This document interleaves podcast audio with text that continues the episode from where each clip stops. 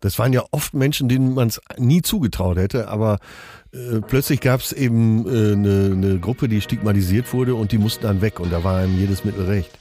Wir treffen die Entscheidung selbst, es sei denn, wir sind so krank, dass wir schuldunfähig sind und eben tatsächlich dann nichts dafür können. Ne? Aber das ist eben auch nicht bei den meisten MörderInnen der Fall. Dass in mir ganz, ganz Schlimmes schlummert, wie ich den kleinen Bruder zwei Jahre jünger mit dem Stock haue, wenn die Eltern vermeintlich nicht hingucken, aber es ist halt eben alles aufgenommen, den so zerre, bis der dann weint und dann auf den zeige, wie schlecht er sich verhält. Ich würde von mir behaupten, dass ich mich da zurückhalten könnte, selber, also Selbstjustiz zu verüben, weil ich tatsächlich durch den Podcast Vertrauen in unser Rechtssystem gefunden habe. Betreutes Fühlen. Der Podcast mit Atze Schröder und Leon Windscheid.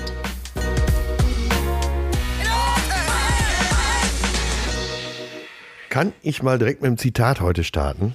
Zitatze, das ist doch dein, das ist doch genau dein Metier. Beritt, sagte man früher. Okay, obwohl mir ist gar nicht nach Lachen zumute. So, hör mal gut zu jetzt, ne?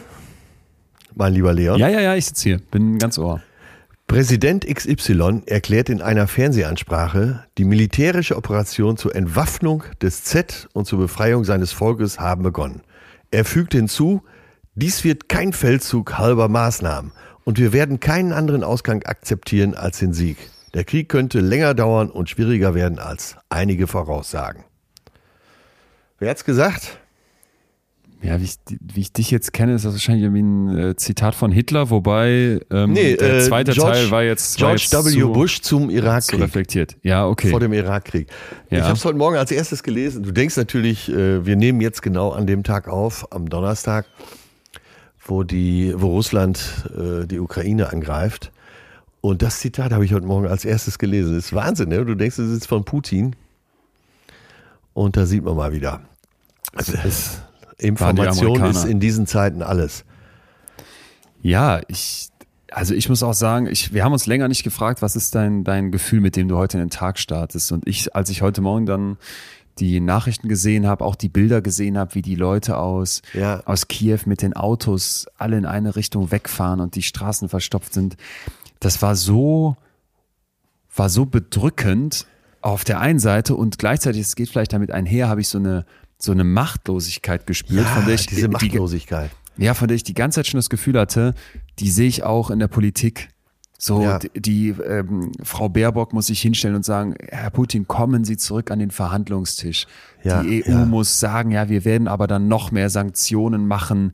Äh, Olaf Scholz, da reden wir nur über den Pulli und es ist überhaupt die ganze Zeit so, dass du da sitzt und denkst, aber was sollen sie denn auch tun? Was, was sollen sie denn auch tun? Du machst Vorwürfe, dass sie jetzt nur Helme schicken und nicht irgendwie Waffen und sitzt gleichzeitig da und denkst, du willst aber doch irgendwie in, in, einem, in einem Land oder in einer Region mit, mit Frieden leben. Und ich merke so, mich, hat's, mich macht's, mich macht's richtig fertig. Also mich greift so richtig, ja, wenn du die, als du heute Morgen die Bilder gesehen hast, da äh, Menschen, die flüchten, die vielleicht an Tankstellen stehen, an Supermärkten sich nochmal eindecken, hast du dich versucht, in die Lage zu versetzen? Also hast du ja. dir gedacht, ich stelle mir ja. jetzt vor, das würde mir passieren? Ja, sofort. So geht's sofort. mir auch. So geht's mir Sofort. Auch. auch weil sowas immer so weit weg sonst ist. Ne? Du denkst, wo sind ja. jetzt Kriege auf dieser Welt? Und dann denkst du so, ey, es ist so undenkbar, dass hier Krieg bei uns stattfindet. Und ich glaube, ich glaube manchmal, wir sitzen hier wie die satte, fette Made im Speck ja. und denken uns, ach, Demokratie, boah, wählen gehen, ey, eine Partei engagieren, bläh, warum nervt alles, ist nicht cool, bringt nichts. Und dann glaube ich, dass wir einfach so, so dermaßen undankbar sind für das, was wir hier haben, dass wir hier seit, seit 45 in Frieden in, in Mitteleuropa sitzen, während mein Opa noch nach Russland in den Krieg geschickt wurde, um Leute zu erschießen und eine Kugel, den, das habe ich letztens Mal mit meiner Mutter besprochen, den hat eine Kugel in den Kopf getroffen, die ist hinten wieder raus. Sein, sein Bruder wurde, wurde erschossen, der ist mit 17 eingezogen worden und ich denke jetzt so, jetzt wurde ich ausgemustert mit dann wahrscheinlich 18, ja, ja.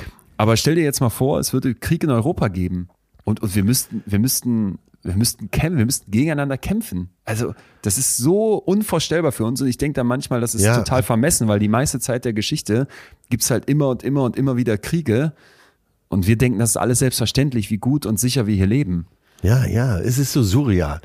Und einen Krieg haben wir äh, einigermaßen in der Nähe miterlebt, äh, den Balkankrieg, als Jugoslawien zerfiel. Äh, da war es ja schon so, dass man immer mal auf die Landkarte geschaut hat und gedacht hat, Mensch, das, das sind jetzt sind jetzt keine tausend Kilometer von uns entfernt. Ne? Und da fand ich schon so absurd. Aber irgendwie hat ist dies noch mal eine andere Qualität, finde ich. Und da kommt jetzt vielleicht mal besonders zum Tragen, dass wir einfach unterschiedlich alt sind. Der Balkankrieg in den 90ern, da war ich kleines Kind. Das habe ich nicht wirklich mitbekommen. Ne? Man bekommt dann so die, die Folgen ja, davon ja. mit und hat auch damals gemerkt, es ist was los. Aber das ist für dich vielleicht nochmal präsenter. Für mich ist Krieg einfach sowas Unvorstellbares. Für mich ist Krieg so, dass du denkst, das ist in fernen Zeiten und mit Schützengräben und irgendwie Atombomben und es kommt dir die ganze Zeit so vor, also es findet ja in deinem Alltag gar nicht statt. Und jetzt ist es einfach da. Und ich habe dann, ich habe dann vor ein paar Tagen gelesen, noch bevor das jetzt alles so richtig eskaliert ist, dass immer weniger Menschen auf dieser Welt in Demokratien leben. Ja, es sind, es sind äh, mittlerweile noch 45 Prozent, knapp 46 genau, Prozent. Vor einem ja. Jahr waren es noch fast 50 Prozent. Es geht immer weiter runter. Das hat mich auch äh, so berührt, dass schon unter der Hälfte der Länder nicht mehr in einer echten Demokratie leben. Ich meine, nee. es gibt genug Länder, die diktatorisch geführt sind, sich aber als Demokratien bezeichnen. Wird ja wahrscheinlich Kim Jong-un über sein Land auch sagen, aber äh, de facto ist es eben nicht so. Und wenn wir nach Russland schauen, äh, ist ja auch ein, äh, ein Schmierentheater, was da in der Duma aufgeführt wird. Ne, von Wahnsinn. Putins also. Gnaden darf man irgendwelche Beiträge abliefern und wenn die nicht hundertprozentig auf Linie sind, wird man da vor allen Zuschauern abgekanzelt vom Chef. Das ist, aber was ist dein Gefühl jetzt? Was ist das vorherrschende Gefühl? Ich, ich glaube, es ist eine, es ist eine unglaubliche Machtlosigkeit. Ja. Und das finde ich ganz spannend, weil jetzt fühle ich mich noch so paralysiert. Das mhm. ist, das ist, dass man so in Schockstarre hier sitzt und denkt, hä, man wird aus seinem, aus seinem Speckmadentraum wach im sicheren Europa und erkennt hoff, hoffentlich, das ist ja meine große Hoffnung, erkennt jetzt mal, was das für einen Wert hat, weil man kann immer auf Europa schimpfen und auf die EU-Kommission und all das Bürokratische. Man kann aber vielleicht auch andersrum erkennen, wenn, wenn das nicht der Status quo wäre, wo würden wir dann sitzen? Weil das ist nicht lange her, dass wir nicht nur gegen Russland irgendwie eine Feindschaft hatten oder so eine Grundeinstellung, die vielleicht bei ganz ja, vielen ja. eher feindselig ist, sondern auch gegen Franzosen, gegen Engländer, gegen weiß ich nicht wen alles. Und das ist, glaube ich, etwas, was ich jetzt spüre. Und meine große Sorge ist, dass, wie es so oft bei unseren Gefühlen ist, dass jetzt nicht statisch bleibt, sondern dass das dann in eine immer größere Wut, in den Hass, in eine noch krassere Ablehnung auch gegen ein ganzes Land geht, obwohl du eigentlich reflektieren müsstest, das muss sich gegen so Typen wie den Putin richten, gegen die Kriegs, gegen die Kriegstreiber, gegen die Diktatoren und nicht einfach zu sagen, dann ganz Russland ist irgendwie schlecht oder die Russen an sich sind irgendwie Menschen, die, die ich jetzt feindselig betrachte. Ja, aber unsere Waffen sind stumpf und über die Sanktionen auf Arte war eine tolle Dokumentation, wie Russland schon so undercover, äh, zumindest unterm Radar in der Welt engagiert ist, eben auch in Afrika und äh, wie viel Zugriff die auf Bodenschätze haben. Das heißt, unsere Sanktionen äh, ja, sind ein politisches Zeichen, aber ich glaube, so richtig treffen wir das nicht. Was macht denn Schalke jetzt? Oh Gott, ey, da kommst du auch eigentlich schon direkt mit der Moralkeule und die, ist, äh, die schwingst du auch zurecht. Ich wollte sie gar nicht schwingen, ich wollte eigentlich ja, erstmal fragen, weil du hast jetzt Gazprom, den russischen Staatskonzern, auf dem Trikot stehen. Man könnte jetzt auch fragen, was macht eigentlich die SPD mit ihrem lieben Gerhard, aber da wird ja wirklich schon viel gerungen. Und jetzt, und jetzt sollst du als Fußballspieler damit auflaufen und weißt, das wird hier mit davon bezahlt. Ich meine, das betrifft ja nicht nur Schalke, das haben wir bei ganz, ganz vielen Vereinen ja. Nimm Katar als, als, ja, wo du, als wo Sponsor. Du bei äh, blau-weißen Vereinen bist, die AfD hat ja heute Morgen pünktlich umgeschwenkt wie man das so kennt von, äh, von der AfD, Fähnlein im Wind. Also vorher immer noch, äh, man muss auch Verständnis haben und äh, Putin ist kein schlechter. Aber heute Morgen haben sie direkt den Angriff verurteilt. Ja. Auf Schärfste also, übrigens. Ähm, ich denke dann halt immer, das ist jetzt so dieses, dieses, damit müssen wir jetzt dann klarkommen, was du gerade angesprochen hast. Solche Länder organisieren sich natürlich im Hintergrund, werden irgendwelche Maßnahmen schon ergriffen haben, um dann da abgesichert zu sein, sodass dann Sanktionen, da, also der Putin wird ja nicht sagen, ah, krass, jetzt kommt ihr mit Sanktionen. Es wird dem völlig klar gewesen sein, das kalkuliert ja. er mit ein und wird da sich Sachen schon überlegt haben, um dann sicher da, sicherer dazustehen. Und das finde ich ist halt auch einfach aus, aus so einer, aus so einer psychologischen Sicht auch immer wieder ganz spannend, was eigentlich so Länder im Hintergrund machen können, um mit der Welt so verwoben zu sein, wie jetzt zum Beispiel, dass dann ein russischer Gaskonzern, mit dem wir hier ja. auf den ersten Blick überhaupt nichts zu tun haben, dann so einen lokalen Fußballverein sponsert, wo dann Hunderttausende da stehen, Arm in Arm und mit dem Logo von denen auf der Brust riesengroß singen und sich identifizieren. Und da denke ich mir, ey, das ist, glaube ich, ein bisschen repräsentativ für dieses, diesen Spagat, den wir in dieser Welt immer wieder in unserem Kopf haben. Ja, aber äh, das kann sich ja jeder vorstellen. Da ist der Hemd näher als die Buchse, wie man ja. so schön volkstümlich sagt. aber du hast eben ein, ein, ein Sensationswort abgeliefert, finde ich. Äh, solltest du irgendein Kapitel in einem deiner nächsten Bücher überschreiben mit Speckmadentraum. Sensationell, finde ich. Tolle Wortschöpfung. Würdest du denn diesen Speckmadentraum verlassen und sagen, also würdest du für dein Land in den Krieg ziehen? Nein. Nie, niemals? Nein, ich habe, ich bin ja der, so, du hast ja eben davon gesprochen, dein Opa war im Krieg, mein Vater war im Krieg und hat ja schlimmste Sachen erlebt, habe ich ja hier und da schon mal erwähnt. Und ich bin wirklich damit aufgewachsen, dass mein Vater mir immer und immer wieder eingebläut hat, du wirst in deinem Leben keine Waffe in die Hand nehmen. Und ja, Jetzt könnte man verschiedene Szenarien, das äh, würde wahrscheinlich den ganzen Abend sprengen, äh, ins Feld führen. Was ist, wenn deine Mutter oder deine Schwester und so weiter, das waren ja früher beim Verweigern, Kriegsdienst verweigern, auch die Gewissensfragen. Äh, tja, um jetzt nochmal auf das Hemd und die Buchse zu kommen. Stell dir vor, dein Vater wäre eben nicht Lehrer, sondern würde seit 20 Jahren äh, so einen Import-Export mit Russland betreiben und ja. würde da sein Geld verdienen. Ansonsten hättet ihr nichts mehr. Ähm, ich weiß nicht, ob noch heute Morgen, aber sagen wir mal so in den letzten Wochen wäre sicher vielleicht als ein oder andere Pro-Russland-Argument gekommen. Dass man sagt, ja, muss man Ganz verstehen, klar. da ja, wird ja. sich nicht ans Minsker Abkommen gehandelt, äh, gehalten. Äh, da haben sie auch ein Recht zur Selbstverteidigung. Aber wir gehen schon viel zu weit in die Sache rein. Wir, wir kennen natürlich auch nur Bruchstücke und Fragmente. Und von daher finde ich eigentlich die Frage am wichtigsten, die du eben gestellt hast, was ist dein Gefühl? Und bei mir ist es genauso wie bei dir diese Ohnmacht, diese Verwunderung. Auch ich habe ja nur Friedenszeiten erlebt und ähm, ja, das ist, ich weiß nicht, was das jetzt in den nächsten Tagen mit mir machen wird. Ja, ich, also ich dachte halt, ich saß da und dachte, ich, hab, ich hätte auch immer gesagt, ich, ich antworte, nicht hätte, ich antworte immer auf die Frage, würdest du für dein Land den Krieg ziehen? Nein. Aber ja. jetzt stelle ich mir vor, ich säße mit dieser selben Einstellung, und das wird es ja geben. Es wird doch 33-jährige äh, junge Menschen in der, junge Menschen, es wird 33-jährige ja. in der Ukraine geben, die sind so wie ich, die haben vielleicht ein Psychologiestudium, sitzen da jetzt und die sitzen leider auch noch relativ weit im Osten von der Ukraine und müssen ja. jetzt erleben, wie ihr Land angegriffen wird. In einem, in einem völkerrechtswidrigen Akt. Da geht es jetzt nicht mal darum, was man sagen kann, ah ja, wir haben ja vorher auch irgendwie krass was falsch gemacht, so würde ich jetzt zumindest die Wahrnehmung haben, sondern wir werden jetzt einfach angegriffen. Und sage ich dann, nö, ich ziehe aber für mein Land nicht in den Krieg, ich hau jetzt hier ab. Ja.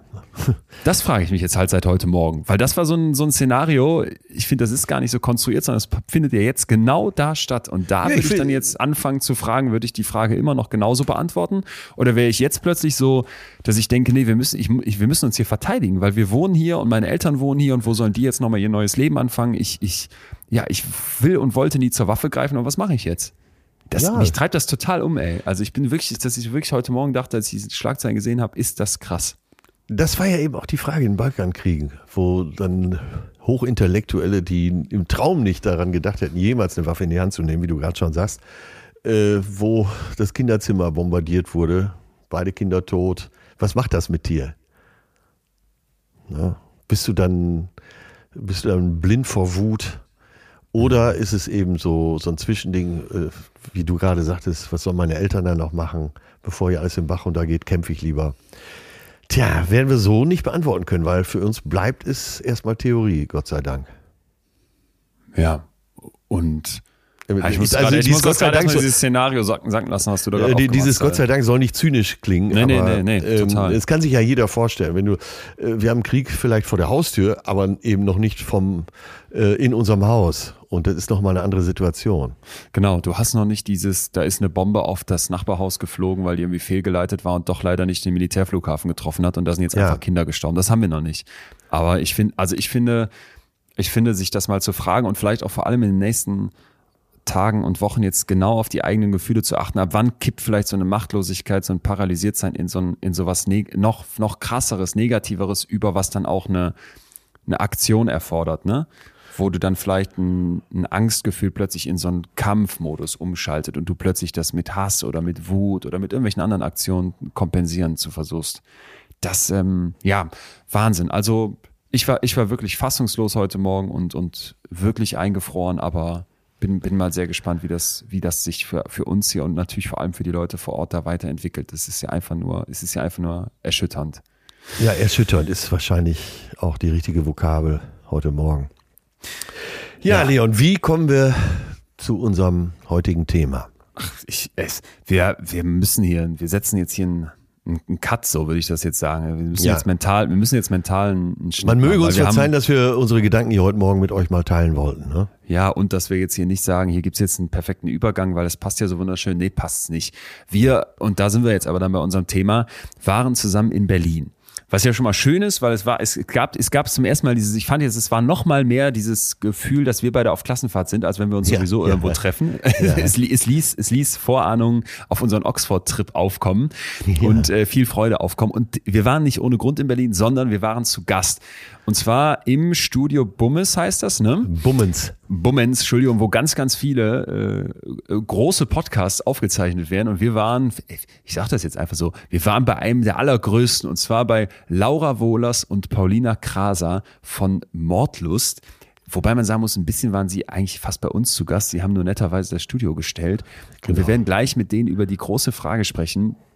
Sind denn eigentlich Mörder böse Menschen?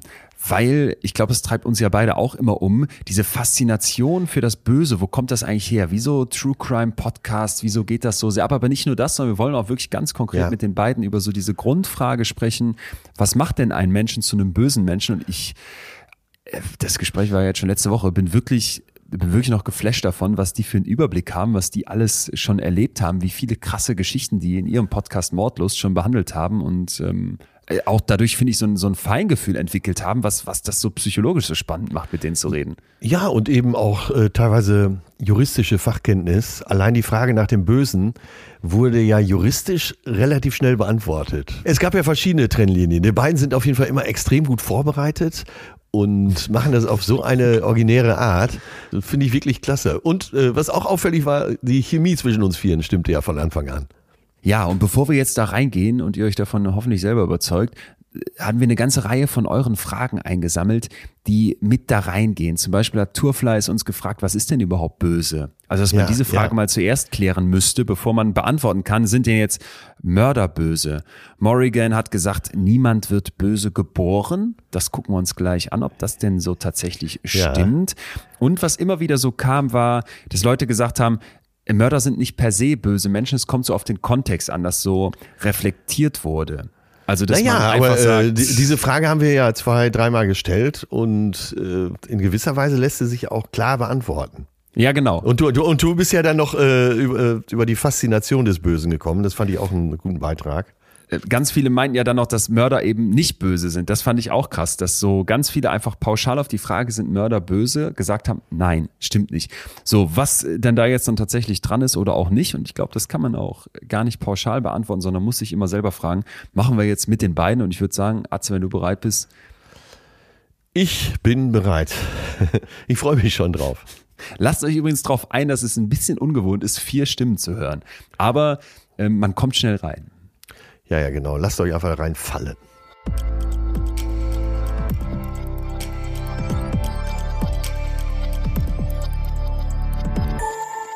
Der Sehnsüchte. Weiße Strände. Eine Hauptstadt. Wie aus einer Operette.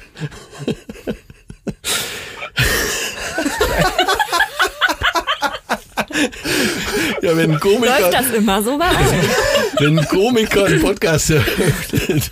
Also, wir haben im Vorfeld haben wir über Reiseziele gesprochen. Insofern äh, ist hier schon mal gute Laune am Tisch. Ja. Hier bei Betreutes Fühlen. Und wir haben heute höchsten Besuch, würde ich sagen. Laura und Paulina vom Podcast. Mordlust. Betreute Mordlust heute. Ja, in diesem Falle betreute Mordlust, aber vom Podcast Mordlust, vom äh, sehr erfolgreichen Podcast Mordlust. Und äh, wir sind zugleich geehrt als auch herausgefordert, hier mit euch heute zu sprechen. Also herzlich willkommen hier bei Leon und mir. Danke. Vielen Schön, dass ihr da seid. Noch hier seid, weil Urlaub, du fährst nach Italien. Ja. Und du fährst nach Uruguay. Uruguay. Wahnsinn. Ja. Daher, da, daher dein Intro gerade. Äh, ganz genau. Und äh, für alle Zeiten werden wir jetzt in jeder Quizshow wissen, was die Hauptstadt von Uruguay ist. Mhm. Ich habe schon wieder vergessen. Ich auch. Ich hatte mal alle Hauptstädte auswendig gelernt, aber es ist lange her. Ja, ihr seht so gar nicht nach Mordlust aus, hört ihr aber wahrscheinlich öfter. Ich dachte, wir sehen so gar nicht nach Urlaub aus, kommt hier. ihr seht aus, als kämt ihr aus dem Urlaub. Aber äh, wie kommt ihr zum Thema Morden? Wir hatten damals, als wir damit angefangen haben, viele Podcasts aus Amerika gehört. Da war das ja schon eher Mainstream und mhm. hier eher weniger. Und das hat uns wahnsinnig interessiert. Mhm. Verbrechen. Ja, und damals gab es halt hier noch nicht wirklich deutsche Podcasts, die sich mit dem Thema so beschäftigt haben. Und da hat Paulina dann irgendwann mal beim Frühstück zu mir gesagt, dann lass uns es doch einfach machen. Und wenn man sich die deutsche Podcast-Landschaft so anschaut, dann merkt man aber auch, dass Thema Morden, das einen das interessiert, gar nicht so ungewöhnlich ist. Ne? Also jeder zweite Podcast ist gefühlt ein Crime-Podcast. Ja, mittlerweile. Mh. Und ist denn Voraussetzung, dass man schon vorher Interesse daran hatte, an Kriminalfällen, äh, vielleicht vorbelastet ist aus der Familie, eure Väter sind Kriminalbeamte oder vielleicht auch die Mütter? Ich dachte, du sagst jetzt ich im Gefängnis. bei, bei, mir, ich wollte erst mal bei mir in der Familie ist eher die Verbrecherseite, glaube ich. Das Kleinkriminell, würde ich sagen. Wirklich? Also jetzt eher so Untersuchungshaft, ne? Nicht wirklich oh, Gefängnisstrafen, ja, aber doch. Hm. Sagen wir mal kreative Energie. Ja, genau. Schön. aber nicht ersten Grades jetzt Verwandtschaft. Ähm, Sonst denkt man hier den Vater oder so, das wollen wir ja nicht. Nee, aber schon, aber schon dicht dran. Das ist an mir natürlich komplett abgeprallt. Also. Da seid ihr ja Spezialistinnen. Und zwar äh, hatten wir jetzt in unserem Podcast letztens ein Verbrechen äh, aufzuklären. Und zwar hatte Leon im Baumarkt irgendwas mitgehen lassen. rausgeschnitten. ah, okay. Was war's? Was war's? Ja, da, aber das, Mann, ich muss das einsortieren. Ich, Jetzt ist ein schöner Einstieg. Ja, ist ein sehr schöner Einstieg. Bei mir ist das nicht abgeprallt. Ich bin total kriminell, aber auch der Einzige aus der Familie. Ich hatte einen Riegel gekauft für meine Badezimmertür. Und der war zu gekauft. groß. Nein, wirklich gekauft. 4,50 Euro. Und dann bin ich hingegangen und habe festgestellt, der war zu groß, als ich ihn bei mir einbauen wollte. Dann bin ich zurück in diesen Baumarkt. Jetzt kennt ihr doch Baumarkt. Da ist ein Verkäufer schwieriger zu finden als irgendwie Wasser in der Wüste. Das heißt, ich dachte, bis ich das Ding jetzt umgetauscht habe, dann habe ich das quasi das große Teil zurückgelegt und habe mir einfach den kleineren, günstigeren Riegel rausgenommen und bin damit wieder rausgegangen. Das ist ja wie Robin Hood. Fair. also. Also wirst hier freigesprochen sogar ja. von den Spezialistinnen. Du jetzt grinst. Ich wusste, du hattest mir, ne, ich hatte so ein schlechtes Gewissen danach, als ich dir das erzählt habe, weil er hat mich dann dargestellt, als wäre ich der größte Verbrecher. Das kann man doch nicht Jetzt könnte machen. ich so ein Fall beim aber Mordlust doch, werden. Aber du hast doch das günstigere mitgenommen. Ja, aber ich habe jetzt nicht offiziell den Kassenbon nochmal vorgezeigt. Nee, nee, aber deswegen hast du doch eigentlich, weißt du, du hast denen ja Geld geschenkt. Ja, er ist ein aber, Wohltäter. Ja. Aber weißt du, wie ich am nächsten Tag dann, ich bin dann nochmal hingegangen Nein. und habe den günstigeren Riegel nochmal gekauft, den wieder, bin wieder reingegangen, oh. habe den hingelegt, nur um den Kassenbon zu haben für mein Gewissen. Jetzt habe ich quasi zwei Riegel okay. gekauft und nur einen kleinen. Das ist pathologisch. Das ist pathologisch, ne? äh, aber dann auch wirklich nur, weil Atze ja. dir dieses schlechte ja. Gewissen gehabt. Ja. ja, ich kann doch nicht mit einem kriminellen Podcast zusammen machen. dann frage ich ihn nämlich, hast du schon mal was geklaut? Und er sofort, nee, nie. Und ich saß da und dachte, ich, ich gesagt, ey, das müssen wir rausschneiden, das kann ich hier nicht öffnen. Jetzt fängst du hiermit wieder an, Mann. So, wir wollen ja über was ganz anderes reden, Leute. Wir wollen doch über, wir wollen doch über wirkliche Schwerverbrechen reden. Jetzt reden wir über meine Fälle. Ja, äh, wir schweifen direkt wieder zurück. Und zwar, äh, also bei dir war auch wenig Kriminelles in der Familie. Ja, aber das wurde ich letztens tatsächlich auch noch schon mal gefragt, ob da, ob man irgendwie vorbelastet ist und deswegen sich so viel mit dem Thema beschäftigt. Aber habe ich auch noch mal nachgedacht, nee. Ich glaube, bei, bei uns ist es halt auch, wir sind ja auch ausgebildete Journalistinnen und Redakteurinnen. Das wäre meine nächste Frage ja, gewesen. Wir Wissen viele übrigens nicht, glaube ich. Ah, also ja. weiß ich nicht. Zumindest ähm, finde ich das dass man vielleicht nicht auf dem Radar hat, dass die Leute, die so Podcasts so aufwendig machen wie ihr, dass die, du hast hier schon einen riesen Zettel dabei, Paulina, wo ganz, nicht, ist das auch geheim? Kopf. Okay, ist also in einem Kopf. Aber ihr recherchiert und macht und tut und das ist halt eine, eine riesen journalistische Mission auch jeweils, ist diese Fälle gut, gut aufzubereiten. Ja. Genau, und deswegen, ähm, wir interessieren uns so generell für Themen und Geschichten, würde ich sagen, und mögen es so in ein Thema so einzutauchen. Und ähm, jetzt ist das halt unser Thema geworden und ich glaube, das bleibt auch erstmal noch ein bisschen so, ja. Würdet ihr denn sagen, weil ihr gerade eben das Thema Journalismus gestreift habt, dass das besonders interessant ist für jeden Journalisten? Ebenso, äh, wir schauen ja da in Abgründe. Ich glaube, es ist vor allem eine besondere Herausforderung, weil den Journalismus, den wir vorher gemacht haben, das war eher so Boulevardmedien angehaucht. Und das, was wir jetzt machen, erfordert ein ganz, also eine ganz andere ähm, Vorgehensweise und ein ganz anderes Feingespür auch. Und also vor allem, weil wir halt auch öfter mal mit Opfer und Angehörigen sprechen und so. Das mhm. ist doch tatsächlich was ganz anderes als die große Schlagzeile mhm. und wie verkaufe ich das Thema jetzt. Ne? Das gibt's natürlich auch im Crime-Bereich. So erzählen wir aber die Geschichten nicht. Genau, man muss da also eine richtige Balance finden und wenn wir jetzt, weil das wird natürlich auch öfters kritisiert oder man, das kann man einfach mal dagegen werfen, wenn man hört, ach, die machen einen True Crime Podcast, dass man mit Schicksalen anderer Menschen unterhält oder mhm. was auch immer. Und da ist uns das eben schon wichtig, dass dieser Journalismusauftrag auch dabei ist, dass man Wissen vermittelt. Und nun mal weiß jeder Journalist und jede Journalistin, dass man über Geschichten und Emotionen Wissen vermittelt. Und so ist das halt eben. So hat man das auch gelernt. Und ich finde aber auch, dass man das immer im Kopf behalten muss, dass das halt echte Menschen sind, über die man da mhm, spricht ja. und dass mittlerweile Mordlust so viele Hörer und Hörerinnen hat, dass möglicherweise auch ein Angehöriger ja. oder ein Opfer das ja. dann hören kann. Und dass man dann, wenn wir schreiben, wenn wir die Skripte oder die Geschichten schreiben, dass wir daran denken, wie wäre das denn jetzt für die Person, für die angehörige Person, das zu hören? Und da kann man dann direkt und man hat ja fein oder wir haben ja Mitgefühl und Empathie und können uns da reinversetzen und dann muss man einfach gucken, äh, dass man die Balance findet und da jetzt nicht irgendwie, keine Ahnung, blutrünstig schreibt oder lacht oder irgendwie sowas. Also. Wenn man sich irgendwie dran aufgeilt, so. Das habe ich nämlich manchmal das Gefühl, dass unsere Gesellschaft so tierisch, ihr jetzt überhaupt nicht. Ich habe das tatsächlich auch so wahrgenommen, was wenn wir dann auch gesprochen haben für die Expertisen und so, dass man den Eindruck hatte, bei euren Sachen, es ist total fundiert recherchiert und es ist irgendwie mit einer Ruhe erzählt und eben nicht mit dieser Sensationsgeilheit und, und Trotzdem nehme ich es immer wieder so wahr, dass unsere Gesellschaft halt genau das eigentlich möchte und dass es kracht und knallt. Und ich erinnere mich selber an einen Moment, wo ich mal einen Mörder interviewt habe und dann habe ich gesagt, können, könntest du mal diese Szene beschreiben, wie das dann war? Ne? Und ja. dann meinte der so, nee, das will ich bewusst jetzt nicht genau beschreiben. Das ging dann wirklich so aus einem Meter von hinten in den Kopf geschossen, zwei Leuten auf dem Parkplatz. Mhm. Und dann meinte er, das ist so krass, wenn ich das jetzt beschreiben würde. Das ist so wie wenn die Bildzeitung mit, mit einem Fotoapparat aus einem Meter Entfernung nachher aufs Opfer drauffällt mhm. und dann so ein bisschen was verpixelt. Und dann dachte ich, das ist, das ist ein, glaube ich, ein ganz, ganz wichtiger Punkt. Das ist nicht irgendwie kippen, dieses man, man geilt sich daran auf. Und ja. ich habe ich hab trotzdem mich immer gefragt, wieso interessiert das so viele Leute?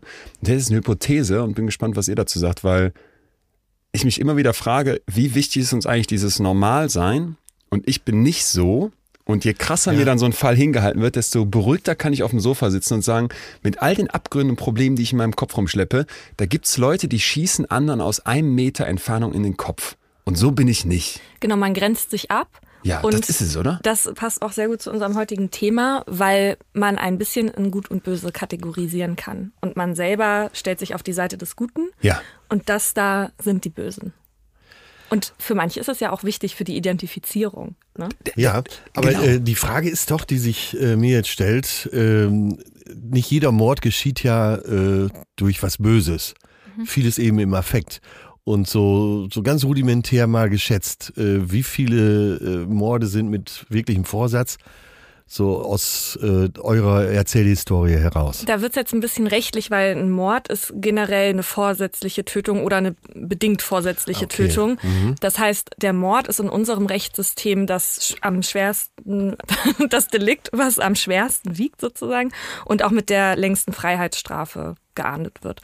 Und dann gibt's ja Abstufungen davon. Das heißt, wir haben wir haben so eine Skala ähm, von gut und böse oder zumindest eine Bösheitsskala auch im Rechtssystem, dass wir sagen, ein Mord zum Beispiel von hinten ähm, schieße ich jemanden in den Kopf, ähm, wird als Mord geahndet. Und dann gibt's aber andere Sachen ohne diese Merkmale, die sind dann weniger böse, in Anführungsstrichen, und kriegen auch eine weniger äh, lange Freiheitsstrafe. Was sind immer die Merkmale? Heimtücke, Habgier? Ähm, äh, zur Verdeckung einer anderen Straftat, ähm, Befriedigung des Sexualtriebs, ähm, Grausamkeit, grausam. also die, die Art und Weise der Begehung, ja. Grausamkeit oder zum Beispiel mit, mit sowas wie einer Bombe oder mit so einem gemeingefährlichen Mittel. Wie viele haben wir jetzt aufgezählt? Es gibt neun, ne? Ah, ja, ist ja egal, man kriegt einen Eindruck. Aber gibt, ich, ich finde ja, das deswegen so spannend, Mordlust weil zum Beispiel. Ah, ja. Mordlust ist auch. Ja, das, Wenn ich ja, dann richtig, ist, finde ich das Gier Schlimmste. Obwohl Habgier finde ich auch. Also jemanden wegen Geld oder wegen anderen Wertgegenständen umzubringen. Also das ist für mich auch so wirklich auf der niedrigsten Stufe, ja. Aber es gibt ja durchaus äh, eben auch Morde, die, äh, die geplant sind, die aber zum Beispiel aus Eifersucht geschehen. Mhm.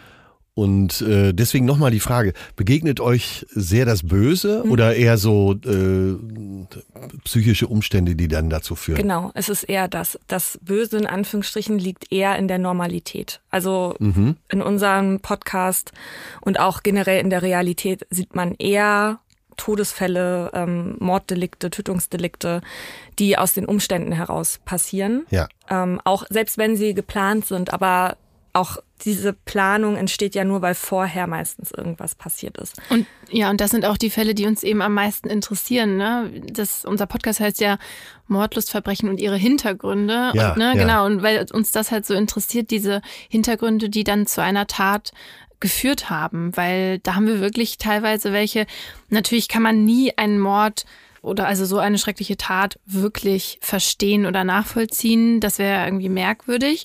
Aber man versteht, wie diese Person dazu gekommen ist, diese Tat zu begehen. Und äh, das wollen wir immer so ergründen. Deswegen ist im Laufe unserer Produktion, seitdem wir den Podcast jetzt machen, hat sich, haben sich so Tötungsdelikte für uns so ein bisschen entmystifiziert, weil ah, wir okay. eben mhm. nicht mehr dieses Böse, das Dunkle, der Mann, der irgendwo lauert und jemanden töten will oder so. Das ist es halt meistens. Ach so, nicht. Ihr, ihr habt dann so einen Fall, weiß ich nicht, Mann zersägt Ehefrau und sieben weitere und packt in, in Säurefässer und dann sitzt ihr da und sagt, ah ja klar.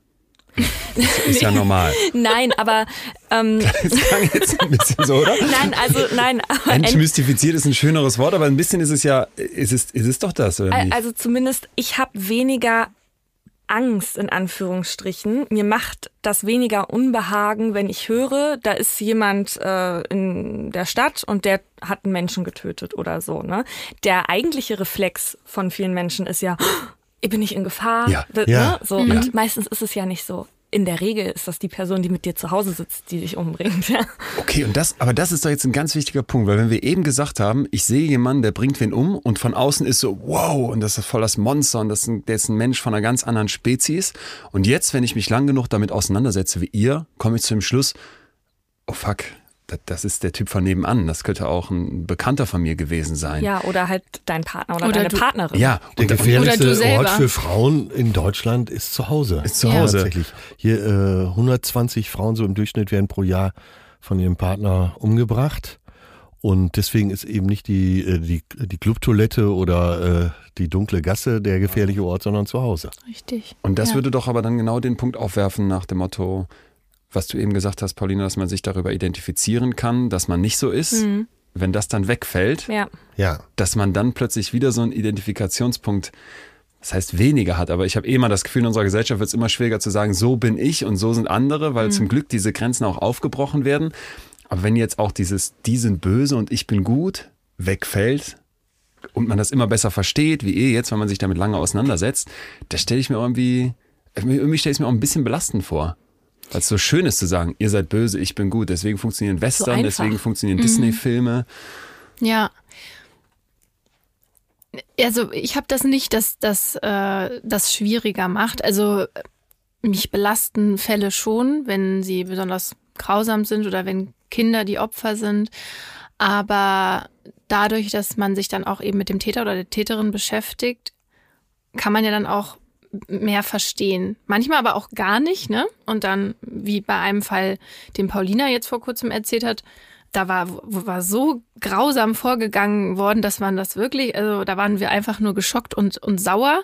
Ja, das sind dann auch die Emotionen, aber oft kann man, ja, werden die trotzdem dann, oder die Täter oder die Täterin werden dann menschlicher, wenn man sich ja mit denen beschäftigt und deren Vergangenheit kennenlernt.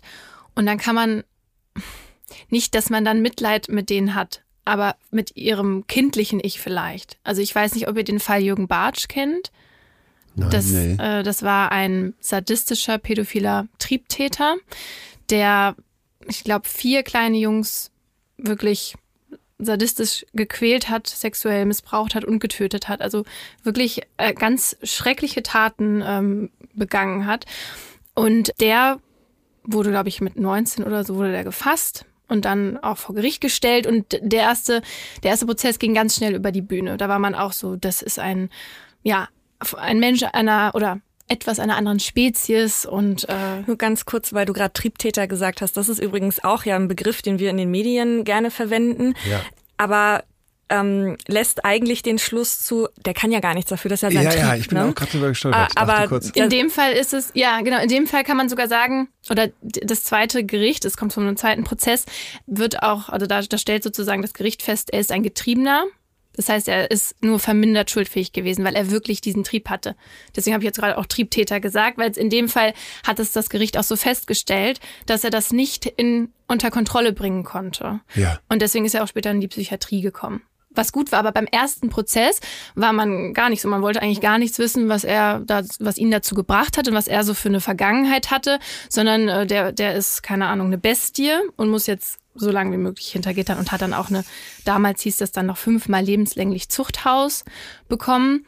Und dann gab es eben eine Revision und da hat der Anwalt sich halt wirklich eingesetzt. Das war Rolf Bossi, das auch, war auch ein ganz berühmter Strafverteidiger. Der hat sich halt eingesetzt für ihn, dass man herausfindet, dass er vielleicht auch nicht anders konnte oder vielleicht ihm das schwer gefallen ist, das zu stoppen. Und da haben die dann sozusagen in seine Kindheit geguckt und er wurde zum Beispiel, also das hat ganz früh schon bei ihm angefangen, dass er geboren wurde im Krankenhaus und dann ist die Mutter abgehauen, aus dem Krankenhaus raus. Dann war der elf Monate als Säugling auf im Krankenhaus. Das heißt, da haben sich dann Krankenschwestern gekümmert, aber es gab keine Mutter, keinen Vater. Da hat ihn keiner mal geherzt und Liebe gegeben. Und da kommt dann sowas zum Beispiel wie diese Hospitalisierung. Ne? Ja. Also Hospitalismus heißt das. Und das führt dazu, dass man wirklich irgendwie keine Bindung aufbauen kann, weil er das gar nicht lernt.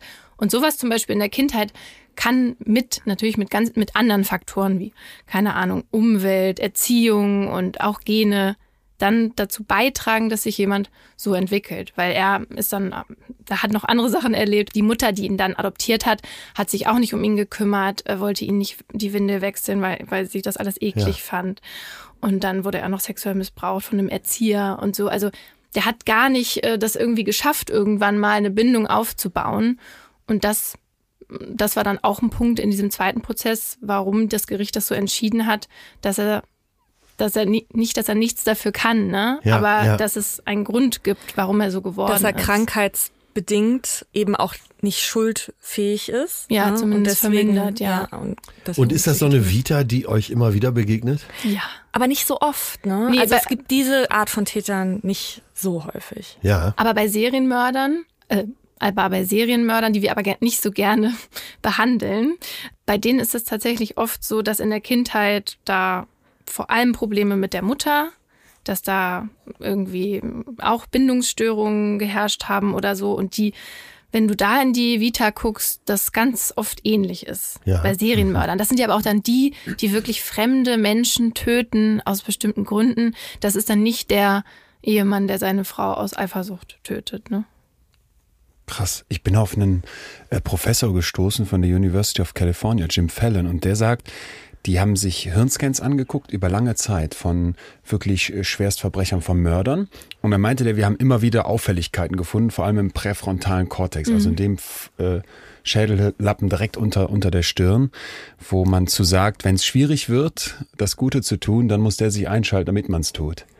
Und dann sagt er, irgendwann hat er einen Scanner auf seinem Tisch gehabt und gesagt, oh ja, krass, wieder hier so ein ganz heftiger Mörder und checkt dann, oh fuck, das ist mein Scan, den er für eine andere Sache irgendwie auf dem Schreibtisch liegen hatte. Und dann sagt er, hat er weiter geforscht in seiner Familie, ganz, ganz viele solcher, so ein bisschen wie bei dir, Paulina, ganz viele schlimme Menschen gefunden. Nein, über Untersuchungshaft hinaus. Also wirklich dann krasse Täterinnen und Täter gefunden und sagte dann nachher, ich habe das Gehirn eines Psychopathen und jetzt kommt das ganz wichtige Aber, also obwohl die Gene da sind und die Hirnstruktur, also so alles von der Veranlagung her, was er bei anderen gefunden hat, ist, ist er es nicht, wird er es nicht. Und er sagt dann, ey, ich hatte eine Kindheit, die genau das nicht hat, was du gerade beschrieben Ja. hast, dass das eben schlimm war, dass das irgendwie grausam war und deswegen ist nichts pass passiert auch nichts und deswegen wird er auch nicht wird er auch nichts Böses tun. Aber hat nicht seine Frau noch gesagt, dass sie das nicht überrascht hat, als sie von dem Ergebnis gehört hat? Ey, genau.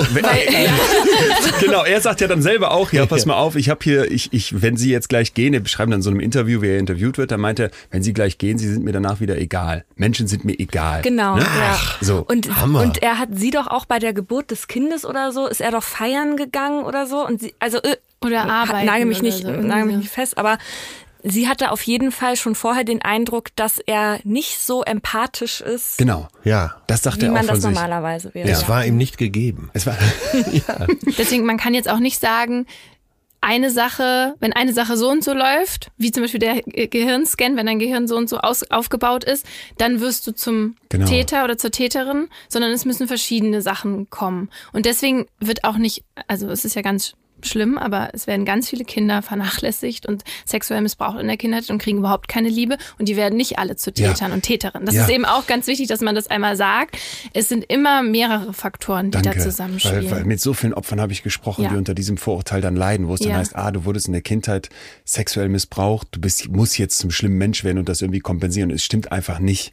Ne? Also der Traum der Profiler, dass man an Hirnscans im Vorhinein schon sehen kann, wer wird nächste Woche einen Mord begehen, äh, bleibt jetzt wirklich Fiktion. Ne? Das mit den Hirnscans ist übrigens auch interessant, wenn man sich mal Krankheiten an sich anguckt. Also es gibt ja die Fälle, dass jemand einen Hirntumor hatte und dann was in der Amygdala beschädigt wurde und danach eben ein ganz anderes Empathieempfinden ja. hatte und eben genau das dann äh, beschädigt wurde und sich auf einmal dieser Mensch so verändert und dann auch tatsächlich Straftaten begeht. Und das ist natürlich auch etwas, was entscheidend ist bei der Frage, ist der Mensch, Mensch gut und böse? Ne, was eh eine schwierige Frage ist, aber tut er böse Sachen und tut er das aus Eigenverantwortung? Weil böse, in Anführungsstrichen, Ja. hat ja immer was mit einer eigenen Entscheidung eigentlich zu tun. Ja. Und in solchen Fällen, wo beispielsweise ein Hirntumor die Person auf einmal ähm, so hat switchen lassen im Verhalten, kann sie natürlich dann nicht wirklich was dafür. Und deswegen müsste dann in so einem Fall die Person in eine forensische Psychiatrie und wird eben nicht bestraft. Sondern behandelt. Das hatten wir mit Professor Dieter Seifert hier, Ja. der so eine leitet. Wenn ihr jetzt aber sagt, wir differenzieren da und müssen genau auch auf die Ursachen gucken, für euch beide mit so vielen Fällen, die ihr behandelt habt, was ist denn böse? Ja. Ich finde, böse ist eigentlich ein Konstrukt für uns, um genau das zu geben, worüber wir am Anfang gesprochen haben. Wir kategorieren gerne, äh, kategorisieren gerne in gut und böse, weil es für uns Sachen einfacher macht.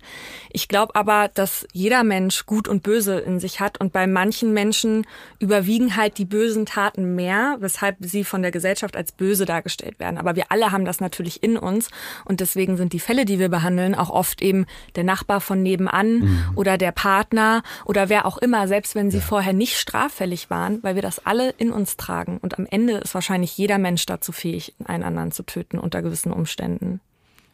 Ich habe mal eine Talkshow moderiert, wo äh, neben einem Pfarrer auch ein lupenreiner Mörder saß.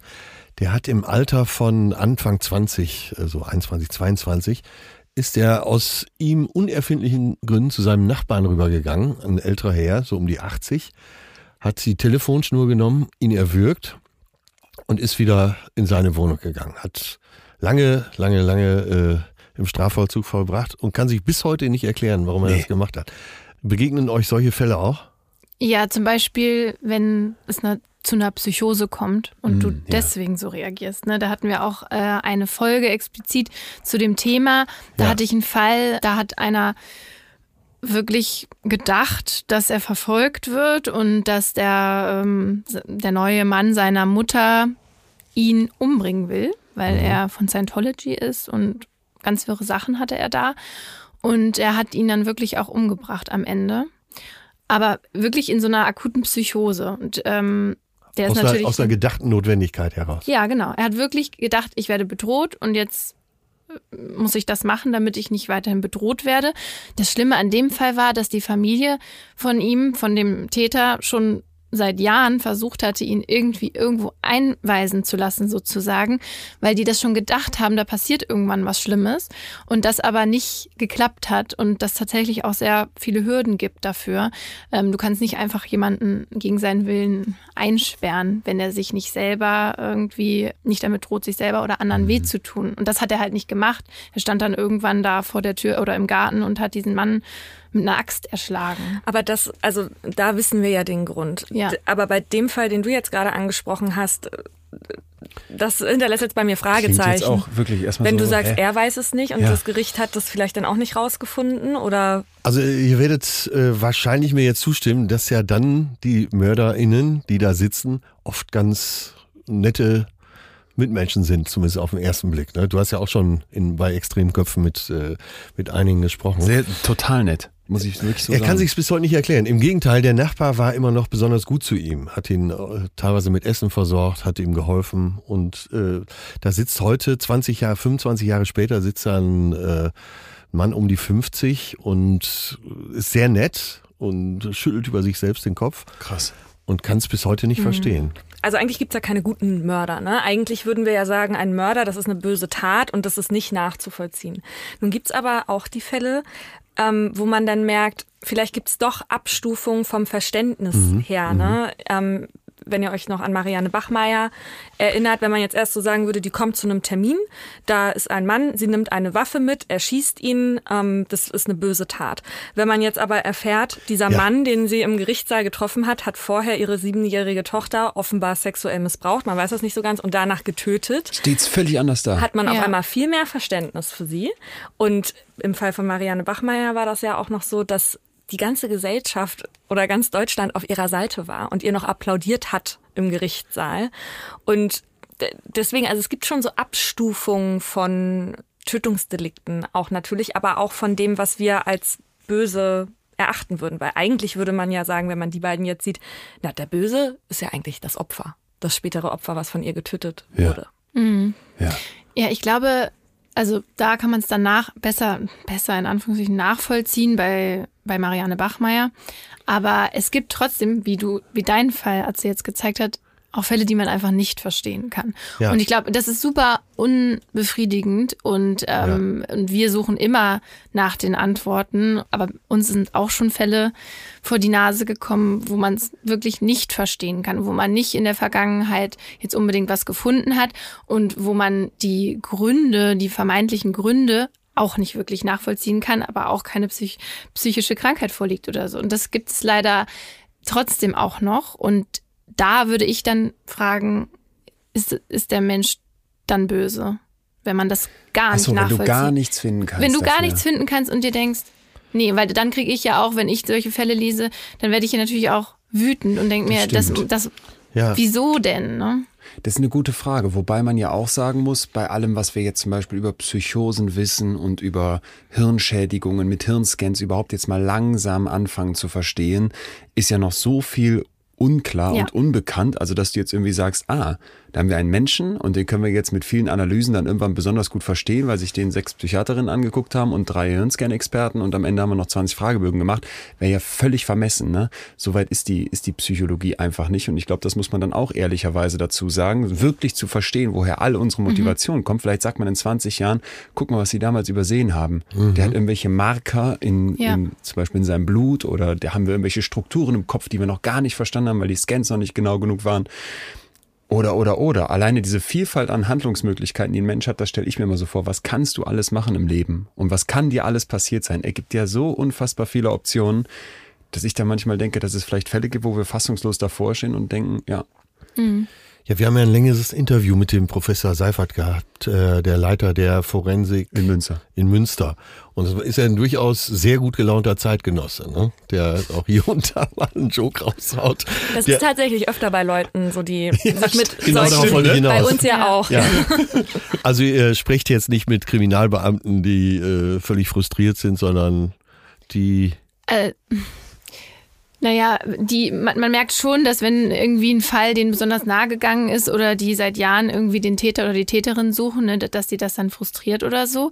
Aber dieser schwarze Humor, der ist wirklich in, in fast jeder Person, mit der wir für den Podcast sprechen. Also ja. sei es irgendwie ja ForensikerInnen oder ähm, DozentInnen vor ja. allem auch, ne, die auch, ja dann die Leitung ah, ja. und StrafverteidigerInnen da kommt gar nichts dran. Also ja. wie die mit ihren eigenen Fällen umgehen manchmal, da kommst du von Glauben ab. Ja. Das ist ja wirklich erstaunlich, so Strafverteidiger, wie die abstrahieren können plötzlich. Müssen, also sie haben ja wahrscheinlich selber auch. Aber das müssen sie ja. Also ja. auch den Verdacht, dass äh, ihre Klientin äh, jetzt nicht unbedingt nur gut ist. Und äh, ja klar müssen sie das. Aber ja. es ist auch beeindruckend, wie sie das auch können. Ja, das fanden, das fanden wir nämlich auch interessant und haben dann auch mal eine Folge dazu gemacht oder auch äh, StrafverteidigerInnen dahingehend interviewt und gefragt, wie können sie denn diesen pädophilen Straftäter ja, ja, ja, ähm, verteidigen, der hier den Kindern wirklich die Hölle äh, auf Erden bereitet hat. Ne? Und ähm, was wir dann eben oft hören und was ja auch richtig ist, aber ich dann trotzdem nicht machen könnte, aber ich bin froh, dass Leute das machen und dann eben sagen, diese Leute haben auch eine faire Verhandlung verdient. Ne? Okay, genau. da bin ich ja noch dabei. Aber ich habe mal den Anwalt von Beate Schäpe interviewt, NSU, Nationalsozialistischer Untergrund. Die sind mordend durchs Land gezogen und sie war mindestens mal massiv daran beteiligt. Und den habe ich dann gefragt, gehst du denn dann aber abends nach Hause, wenn du weißt, ich habe jetzt hier gerade einen Mörder rausgeholt, hm. es ist nicht rausgekommen, dass der wen umgebracht hat, aber ich weiß, der hat's getan ist das dann für dich ein erfolgreicher Tag, weil du, wie du ja gerade gesagt hast, den jetzt bestmöglich verteidigt hast. Da hatte ich schon das Gefühl, dass er so ein bisschen ins Schwimmen kam, weil er halt meinte, das passiert eh eher nicht, ne? weil da musst du halt irgendwelche Verfahrensfehler provozieren und sowas und sowas wird so genau kontrolliert, dass das nicht passiert. Aber ich glaube, eine, eine bestmögliche Verte ein faires Verfahren wäre ja schön, wenn ich es jetzt aber schaffe, mit irgendeinem Trick einen Mörder rauszuholen und genau weiß, ich habe jetzt hier als Anwalt meinen Top-Job gemacht, weil diese Person ist mhm. bestmöglich verteidigt, die ist freigekommen obwohl sie eigentlich ein Mörder war, das stelle ich mir ganz heftig ja, vor, wie du das, das mit deinem Kopf vereinbarst. Ja, aber was hat er geantwortet? Ja, ja, das konnte er nicht so richtig beantworten. Also er war, das fand ich wirklich auch gut, wie du auch gerade gesagt hast, ähm, Laura, dass es halt wichtig ist in unserem Rechtsstaat, dass die Leute verteidigt werden. Und nur weil wir hier ja, sitzen und ja. jetzt so mit der erhobenen Moralfahne mhm. sagen, ah, wir würden keine der Mörder verteidigen. Menschenverstand. Ja, aber das ist sehr unfair, ne? ja, weil natürlich. wenn Mörder und Vergewaltiger kein, keine Verteidigung vor Gericht hätten, wo würden wir hinkommen? Und ähm, ich habe auch mal ein Interview mit einem Strafverteidiger diesbezüglich geführt und er hat zu mir gesagt, ich möchte das gar nicht wissen. Ich möchte gar nicht ah, okay. wissen, ob mein Mandant das war oder nicht, weil ah, ja. eigentlich dürfen sie nicht auf Freispruch und Unschuld verteidigen, wenn sie wissen, Ach, hat's okay. getan. Wurde mir zumindest so gesagt. Okay. Ähm, und deswegen habe ich bisher immer nur gehört, ähm, dass die nie ein Geständnis provozieren würden, damit sie eben selber nicht in diese Bredouille kommen und nicht okay. Tatsachen behaupten, die dann gar nicht so waren. Ne? Mhm. vor Gericht. Den Mandanten noch ausreden. Ja. Ich war's. Nein. Was hast du gesagt? Nichts gehört. Hab nichts gehört. Boah, schlechte Akustik hier. Du kannst es gar nicht gewesen sein. ihr, habt, ihr habt uns zwei Fälle mitgebracht und jetzt haben wir gerade schon einige davon wahrscheinlich auch angeschnitten, also zumindest von dem großen Repertoire eurer Fälle angeschnitten. Und so ein bisschen sehe ich, dass es bei euch jetzt zumindest vermuten lässt, dass es ist wie bei uns. Eine hat einen Zettel mit Notizen drauf in kleiner Schriftgröße, bestens vorbereitet. Die andere sitzt locker lässig strahlend auf ihrem Stuhl. Jetzt wird, äh, jetzt guckst du ein bisschen, habe ich, ist das jetzt gemeint, dass ich das sage? So ist es nämlich eigentlich nicht. Ach so. Also okay. wir sind beide eigentlich immer sehr vorbereitet die ganze und Zeit äh, eben wir sind Streber. So und ich ja. habe da gar nicht raufgeguckt. Ach so. Nee, ist wirklich so. Ja, aber wir du müssen zugeben, wir sind schon, ja, wir sind schon beide eigentlich immer vorbereitet. Team Streber, ja. geil. Team Willkommen auf meiner Seite. Also ich wollte gerade sagen, ich ne, habe ja einen Laptop von mir genau, stehen. Ja, da sind Seiten da, drauf. Ne? Genau, das ist eigentlich eine gute Taktik, weil dann wirkt das nicht. Nee, das ist mein Laptop, das ist hier mein technisches ja. Gerät, da ja. sehe ich die Uhrzeit drauf und ähm, WhatsApp-Nachrichten. Ich kann euch beide beruhigen. Das ist äh, so extra. Ich bin schon vorbereitet, aber in meinem Rahmen halt. So. Was und, dir möglich ist. Krass ist, du musst dich Bei ja nicht Leon ist das so, dass er äh, abends um elf nochmal anruft, wenn wir morgens aufnehmen wollen und sagt, äh, ich schicke dir noch mal eben was rüber. Und da kommen so 96 Seiten. Kannst und du bitte bis morgen durchziehen? Und das ist kein Witz mit den 96 Seiten. aber die, Moment, aber die bereitest du vor für eine Podcast-Folge? Mit oder? einer Redaktion, ja. Aber ja. Ah ja, und, und was erwartest du von Atze, was er damit tut? Lebenserfahrung. nee, ich meine, was du mit den 96 Seiten dann machst.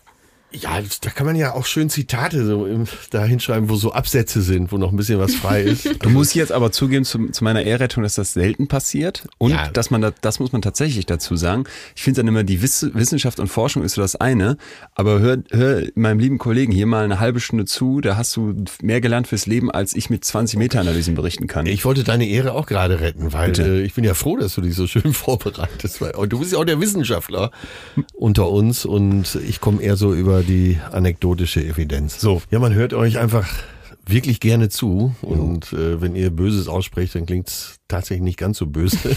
Aber äh, habt ihr noch ein, so ein Leckerchen für uns? Ich habe was Schlimmes für dich. Oh ähm, also ein Fall, der bei unseren HörerInnen auf ganz viel Feedback gestoßen ist, wo die auch nah am Wasser gebaut. Ja, oh. genau. Und da haben wir, da kriegen wir regelmäßig das dass die da in Tränen aufgelöst waren danach. Echt?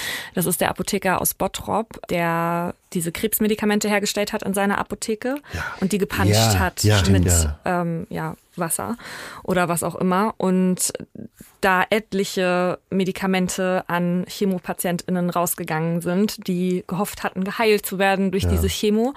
Und er hat die gepanscht, damit er halt eben von dem Medikament noch mehr hat, was er strecken kann, um sich halt selber zu bereichern. Und das wirklich Absurdeste ist, dass er sich unter anderem offenbar von diesem Geld eine Wasserrutsche vom Schlafzimmer in seinen hauseigenen Pool hat bauen lassen. Und jetzt müsst ihr euch mal vorstellen, wie viele Opfer es gab. Ja. Und die hören, der rutscht da morgens in seinen Pool vom also Bett die, aus. die Leute sind auch wirklich gestorben dann. Ja, das ist eben das Ding. Und das ist an dem Fall so tragisch eigentlich. Du kannst die Opfer nicht wirklich ausmachen, weil du nicht weißt, Wahnsinn. sind diese Menschen am Ende gestorben, weil ja. sie die Chemo nicht richtig bekommen haben. Sie wissen ja auch gar nicht, an, also wer hat die denn bekommen? Er hat das ja nicht äh, aufgeschrieben, welche nee. Chemos er jetzt ähm, gepanscht hat und welche nicht. Und ähm, wären sie nicht vielleicht auch ansonsten an dem Krebs gestorben? Deswegen ja. kannst du die Opfer speziell nicht ausmachen. Du konntest äh, am Ende quasi nur sagen, weil sie dann diese Razzia durchgeführt haben und morgens das alles äh, kontrolliert hatten bei ihm, ähm, als der gerade ausliefern wollte. Da konnte man dann sehen, ähm, okay, heute wären die Medikamente hier rausgegangen. So. Und die, die waren gepuncht dann auch wieder? Die waren auch gepuncht, Boah, ja. Wie ist der Verdacht denn entstanden? Ja, das ist nämlich eigentlich eine kleine Heldengeschichte auch. Der hatte einen Angestellten, einen Apotheker in dieser Apotheke. Und der hatte eh schon Bedenken wegen der Hygienestandards, weil der Hund von dem Apotheker da immer mit äh, reingekommen ist, wenn er die Medikamente hergestellt hat, was eigentlich nicht durfte. Und es der, gab dieses Vier-Augen-Prinzip nicht, ne? Der hat das immer alleine gemacht, ja. obwohl man das eigentlich auch nicht macht. Ne? Genau, ja. Und dann hat der irgendwann Verdacht geschöpft, hat sich einer Kollegin anvertraut auch. Und dann sind die beiden da so ein bisschen hinterher gewesen, haben den beobachtet und haben irgendwann, ich glaube, sie, seine Kollegin, hat dann irgendwann angefangen, die Bestände zu zählen und was verkauft wurde und so. Oh und dann haben sie noch eine Probe äh, hat sie eine Probe gestohlen in ihre Handtasche und war natürlich, für die beiden war das natürlich auch ganz schön, weil was ist, wenn sich der Verdacht nicht erhärtet, ne? Also ja. ähm, das ist natürlich eine wahnsinnige Unterstellung oder eine Wahnsinn, ein wahnsinniger Verdacht, den sie da hatten. Und dann ist sie mit dieser Probe zur Polizei und da war tatsächlich nur Wasser drin. Wollte ich gerade fragen, aber sie haben ja. nicht erst ihn konfrontiert, sondern sind Nee, das würde ich auch nicht machen bei mhm. sowas, ne? Also der kann ja so schnell alle Beweismittel ja. Mhm. vernichten. Ja, und dann wer zu sowas in der Lage in ist, wer weiß, wie der reagiert, oder? ja. ja. ja. Also Thema Held. Ja, aber das war doch jetzt wirklich das Böse. Das wollte ich gerade fragen. Und auch, ich habe auch so, du grinst auch, weil man, jetzt sitzt man noch hier und denkt sich, boah, ist das krass. Und du hast auch gerade gesagt, habt ihr noch irgendwie so ein Leckerchen für uns oder sowas. Und ich denke jetzt gerade, boah, es fasziniert einen total und man hat unfassbar viele Fragezeichen im Kopf. Und ich denke gerade, wie viel in meinem Hirn will jetzt, das sagt, ah Leon, du bist ja gar kein böser Mensch, weil es gibt Leute, die machen das was wir am Anfang hatten, dass man sich jetzt freut, es klingt jetzt so blöd, aber dass man sich freut, ah, es gibt noch viel schlimmere Menschen. Und ich sitze jetzt hier beruhigt. Also, ja, was ich an dem Fall auch so mh, mm, schwierig finde, ist, dass ich mir vorstellen kann, wie der Täter seine Tat vor sich selbst ein bisschen gerechtfertigt hat. Denn böse hatten wir vorhin, ich schieße jemanden in den Kopf. Ne? Das hat er ja nicht gemacht. Der hat ja nicht aktiv jemanden das Messer in die Brust gerammt. Das ist ja nochmal eine ganz andere Art von Tatbegehung am ja, Ende. Ja. Ne?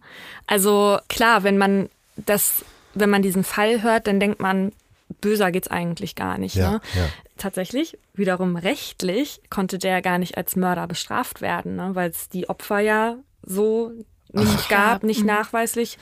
Und deswegen Boah. ja, wurde er aber trotzdem zu 13 Jahren oder so. Also die haben, das Gericht hat es geschafft, eine hohe Haftstrafe für ihn rauszuschlagen, obwohl sie diese Grundlage halt nicht hatten. Der wurde tatsächlich ähm, zu zwölf Jahren verurteilt, wegen Betrugs und wegen Verstößen gegen das Arzneimittelgesetz. Aber nicht wegen, nicht wegen dass Mordes Leute oder sind. Tod, Totschlags. Ja, wenn du das nicht, ne, nicht wirklich beweisen kannst, diese Kette bis zu dem Opfer. Ja. Du brauchst ein Opfer. So. Ja. ja. Ach so. Und das kann man nicht. Die konnten ja nur an dem Tag feststellen, wer hätte welche bekommen. Ah. Ah, okay. Aber ja. weshalb so. dieser Fall so tränenreich ist, ist, dass diese Geschichte der Onkomädels bekannt sind, äh, bekannt ist. Das sind nämlich, das waren ein paar Frauen, die haben sich immer gemeinsam zur Chemo in seiner, ähm, in der Arztpraxis getroffen, die von ihm beliefert wurde. Oh Gott. Und der ist bei, die saßen dann da immer im Kreis, Und haben sich natürlich Onkomädels. Onkomädels, ja, haben sich natürlich allen also Mut gemacht und der Apotheker kam halt auch noch manchmal vorbei und hat mit denen Boah. gesprochen. Und am Ende, als schon das Verfahren äh, gegen ihn stattgefunden hat, äh, hat nur noch die Hälfte der Frauen gelebt. So, und jetzt Mordlust, Verbrechen und ihre Hintergründe. Bei diesen Menschen, wo wir jetzt hier sitzen und glaube ich sofort jeder sein gut oder böse Urteil fällt, ja, ja. Was, was wisst ihr da über die Hintergründe? Da tatsächlich relativ wenig. Weil also nicht irgendwie begutachtet wurde oder? Ähm, doch, also es ist ganz klar, dass er das wegen des Geldes gemacht hat. Okay. Ne? Aber am Ende selbst wenn jetzt beispielsweise ein Experte oder eine Expertin vor Gericht ist und so ein Explorationsgespräch führt, ne, manchmal verweigern die das ja auch, ja. aber selbst dann ähm, können die ja auch nur eine Einschätzung abgeben und äh, ja. es sind natürlich ausgebildete Menschen, die genau dafür das machen, ne? aber so richtig ins Hirn gucken kann man dann ja doch nicht immer. Danke. Ja. Das denken nämlich, glaube ich, dann manche und sitzen dann vor uns PsychologInnen und haben Angst, nur manipuliert und gescannt und sonst wie zu werden. Aber das geht natürlich nicht. Und gerade wenn die Leute nicht bereit sind zu sprechen, können die Gutachter ja nur aus der Beobachtung von außen, was sie so mitnehmen, dann versuchen. Eine, genau, und bei ihm ist jetzt nicht so bekannt, dass jetzt er als Kind missbraucht wurde oder irgendwas, wo, wo dann so irgendwie so ein Signal dann angehen würde, wo man denkt, ach, da kann ich jetzt reingehen und da kann ich nach nach Gründen suchen oder so. Das hat man haben wir halt in dem Fall nicht. Nee, also nichts in also nichts in der Kindheit oder so, äh, wovon wir jetzt wüssten. Aber was bei ihm auch noch interessant ist, ist, dass er sich als eigentlich als Stadtheld inszeniert hat und beispielsweise bei so Spendenläufen hat er da gesessen auf so einem Thron und hat dann da gesagt, für jeden, der hier so und so viel Kilometer läuft oder so, spende ich einen Euro. Ah, ne? okay. Und das Geld hat er sich natürlich von den kranken Menschen eigentlich genommen. Genau und auch diese Rutsche und so weiter. Ne? Also ja. die, es gibt natürlich, wie du sagst, man kann nicht von außen irgendwie jetzt sagen und explorieren und, und so weiter, aber es ein paar Sachen deuten darauf hin, dass da möglicherweise, möglicherweise eine narzisstische Persönlichkeitsstörung ja. irgendwo war. Aber am Ende ist das mhm. auch kein Grund, jemanden ähm, also so eine Tat zu begehen, das kann man auch nicht mit einer Persönlichkeitsstörung ähm, begründen oder so, ne? Käme jetzt auf die Persönlichkeitsstörung an, müssen ja. wir dazu sagen, weil je nachdem, was du da hast und ja, wie krass das ausgeprägt ja. ist, dann müsste man ja schon sagen. Und das ist ja vielleicht wieder eine Kernfrage jetzt. Wo ist jetzt die Ursache dann bei ihm? Ne? Oder welchen Grund würden wir jetzt akzeptieren, um zu sagen, ah ja, schlimme Tat und dann kommt irgendein Aber? Ähm, solange das nicht komplett in einem Krankheitsbild den Ursprung findet. Ja, ja. das gar hat uns nicht. der Seifert auch erklärt, genau. Genau, ja. gar nicht, weil du kannst nicht für alles eine Begründung im Hirn oder sonst wo finden und dann sagen, ah ja, okay, jetzt verstehe ich's. Mhm. Und deswegen trifft er die Entscheidung ja nicht mehr selbst. Und das ist ja auch ganz wichtig für unsere Gesellschaft ja. zu sehen, ja. wir sind, ähm, wir treffen die Entscheidung selbst, es sei denn, wir sind so krank, dass wir schuldunfähig sind und eben tatsächlich dann nichts dafür können. Ne? Aber das ist eben auch nicht bei den meisten MörderInnen der Fall. Ne? Genau, und wie du gerade gesagt hast, bei Persönlichkeitsstörungen ist es tatsächlich sehr selten, dass eine Persönlichkeitsstörung so ausgeprägt ist, dass die sogenannte seelische Abartigkeit, die jetzt auch nicht mehr so heißt, festgestellt wird und dass man dann eine verminderte Schuldfähigkeit hat oder sogar schuldunfähig gesprochen wird. Das ist auch wirklich nicht oft. Plus kommt ja dann noch dazu, dass diese Persönlichkeitsstörung jetzt nicht einfach nur in dem Moment der Tat irgendwie da sein darf in ihrem Symptom, sondern dass die wirklich grundsätzlich da sein ja. muss, weil sonst könntest du ja immer sagen, ah, da, da nimmt jemand einen Hackebeil und hackt seiner Frau den Kopf kaputt. Das ist ja in dem Moment psychotisch, sage ich jetzt mal. Mhm. Aber du musst quasi in der Gesamtgeschichte des Menschen finden, dass diese Störung da ist, um dann von einer verminderten Schuld oder von einer Schuldunfähigkeit tatsächlich zu sprechen. Und das finde ich nochmal ganz wichtig, weil sonst sitzt du ja immer da und denkst dir vielleicht, ah, jeder Mord ist doch irgendwie psychisch krank. Nein, mhm. nein, nein, nein, Was ist denn mit TerroristInnen, die andere, die sich ja. selber in die Luft sprengen? Dann würdest du das, ne, also ähm, dann würdest du ja auch denken, denken, okay, sind die alle wahnsinnig? Ja. ja. Der freie Wille. Scheiße, seit zwei Minuten tobt der Komiker in mir. Also Tipp jetzt für alle Eltern, verbietet euren Kindern auf keinen Fall die Wasserrutsche zu benutzen, sonst bauen sie später selber eine. Da, da kam es her. Ja. Entschuldigung. Durfte als Kind nie rutschen, vielleicht auch so, weiß man nicht. Ja, ich habe schwimmen gelernt. Mein Vater hat mich einfach vom Dreier geworfen und äh, ich habe aber bis heute noch keine Straftat begangen, nicht mal im Baumarkt. noch niemanden vom. du bist so gemein. Ich gehe gleich dahin, kaufe noch einen Riegel, leg dir wieder zurück, einfach um noch ein bisschen Schuld abzutragen. Ja, du bist so perfekt, dann ja. kann ich mich doch wenigstens an deinen Kleinigkeiten abarbeiten. Lass mich. Wir haben ja letztens spekuliert, wie und wo ihr unseren Podcast hört. Da gab es sehr, sehr unterschiedliche Antworten von euch, zum Beispiel zum Einschlafen im Auto, beim Putzen mit dem Kind auf den Arm und ganz viel mehr. Und damit ihr dabei noch mehr Unterhaltung auf die Ohren kriegt, haben wir heute was für euch zusammen mit Bookbeat. Die kennt ihr schon, mit Bookbeat gibt's Zugang zu mehr als 500.000 Hörbüchern. Und pro Monat kannst du da so viele Hörbücher hören, wie du willst. Und das Beste, Bookbeat ist so individuell wie eure Hörgewohnheiten. In der Bahn unterwegs und schlechtes Internet? Haha! Einfach vorher streamen und offline eine entspannte Fahrt mit deinem Lieblingshörbuch genießen. Mit dem Schlaftimer verpasst du keine Minute, wenn du mal wegdöst. Oder ihr holt euch das Familienkonto und teilt euer Konto mit vier weiteren Familienmitgliedern. Leon, hast du mal schnell einen Hörbuchtipp? Was ich letztens bei Bookbeat gehört habe, war Carlos Ruiz Zafon mit gerolltem Erd, das Labyrinth der Lichter. Ist ein super spannender Thriller und unfassbar schön geschrieben, kann ich nur empfehlen. Und mit meiner absoluten Lieblingsstimme, Uwe Teschner. Wenn ihr euch auch die komplette Auswahl an grandiosen Hörbüchern bei Bookbeat holen wollt, könnt ihr Bookbeat zwei Monate lang kostenlos testen. Geht dazu direkt auf bookbeat.de slash bf Rabattcode BF eingeben und schon könnt ihr so viele Hörbücher hören, wie ihr wollt. Egal, was ihr gerade macht. Alle weiteren Infos wie immer in den Show Notes. Äh, noch ein Fall, letzter, Finale. Ja, der ist mir gerade eingefallen, als Paulina den von den Onko-Mädels erzählt hat, weil das eben auch, ja, es war halt ein Fall, der uns alle sehr betroffen gemacht hat. Aber dann ist mir eingefallen, welcher uns und auch die HörerInnen sehr betroffen gemacht hat. Und zwar war das Oberthema der Folge Sterbehilfe. Und da sind wir ja dann schon wieder bei diesen, kann man da jetzt das besser nachvollziehen oder nicht? Und da war das halt so, dass eine Mutter aus Berlin, ähm, ihr Sohn ist mit dem Motorrad ganz schlimm verunglückt und war seitdem quasi nicht mehr, war seitdem im Bett und konnte auch nicht mehr sprechen und ähm, konnte eigentlich fast gar nichts mehr alleine machen. Und ähm, sie hat ihn gepflegt und er hatte aber immer Schmerzen und sie konnten auch noch kommunizieren, aber am Ende auch wirklich ähm, nur durch seinen Augenaufschlag.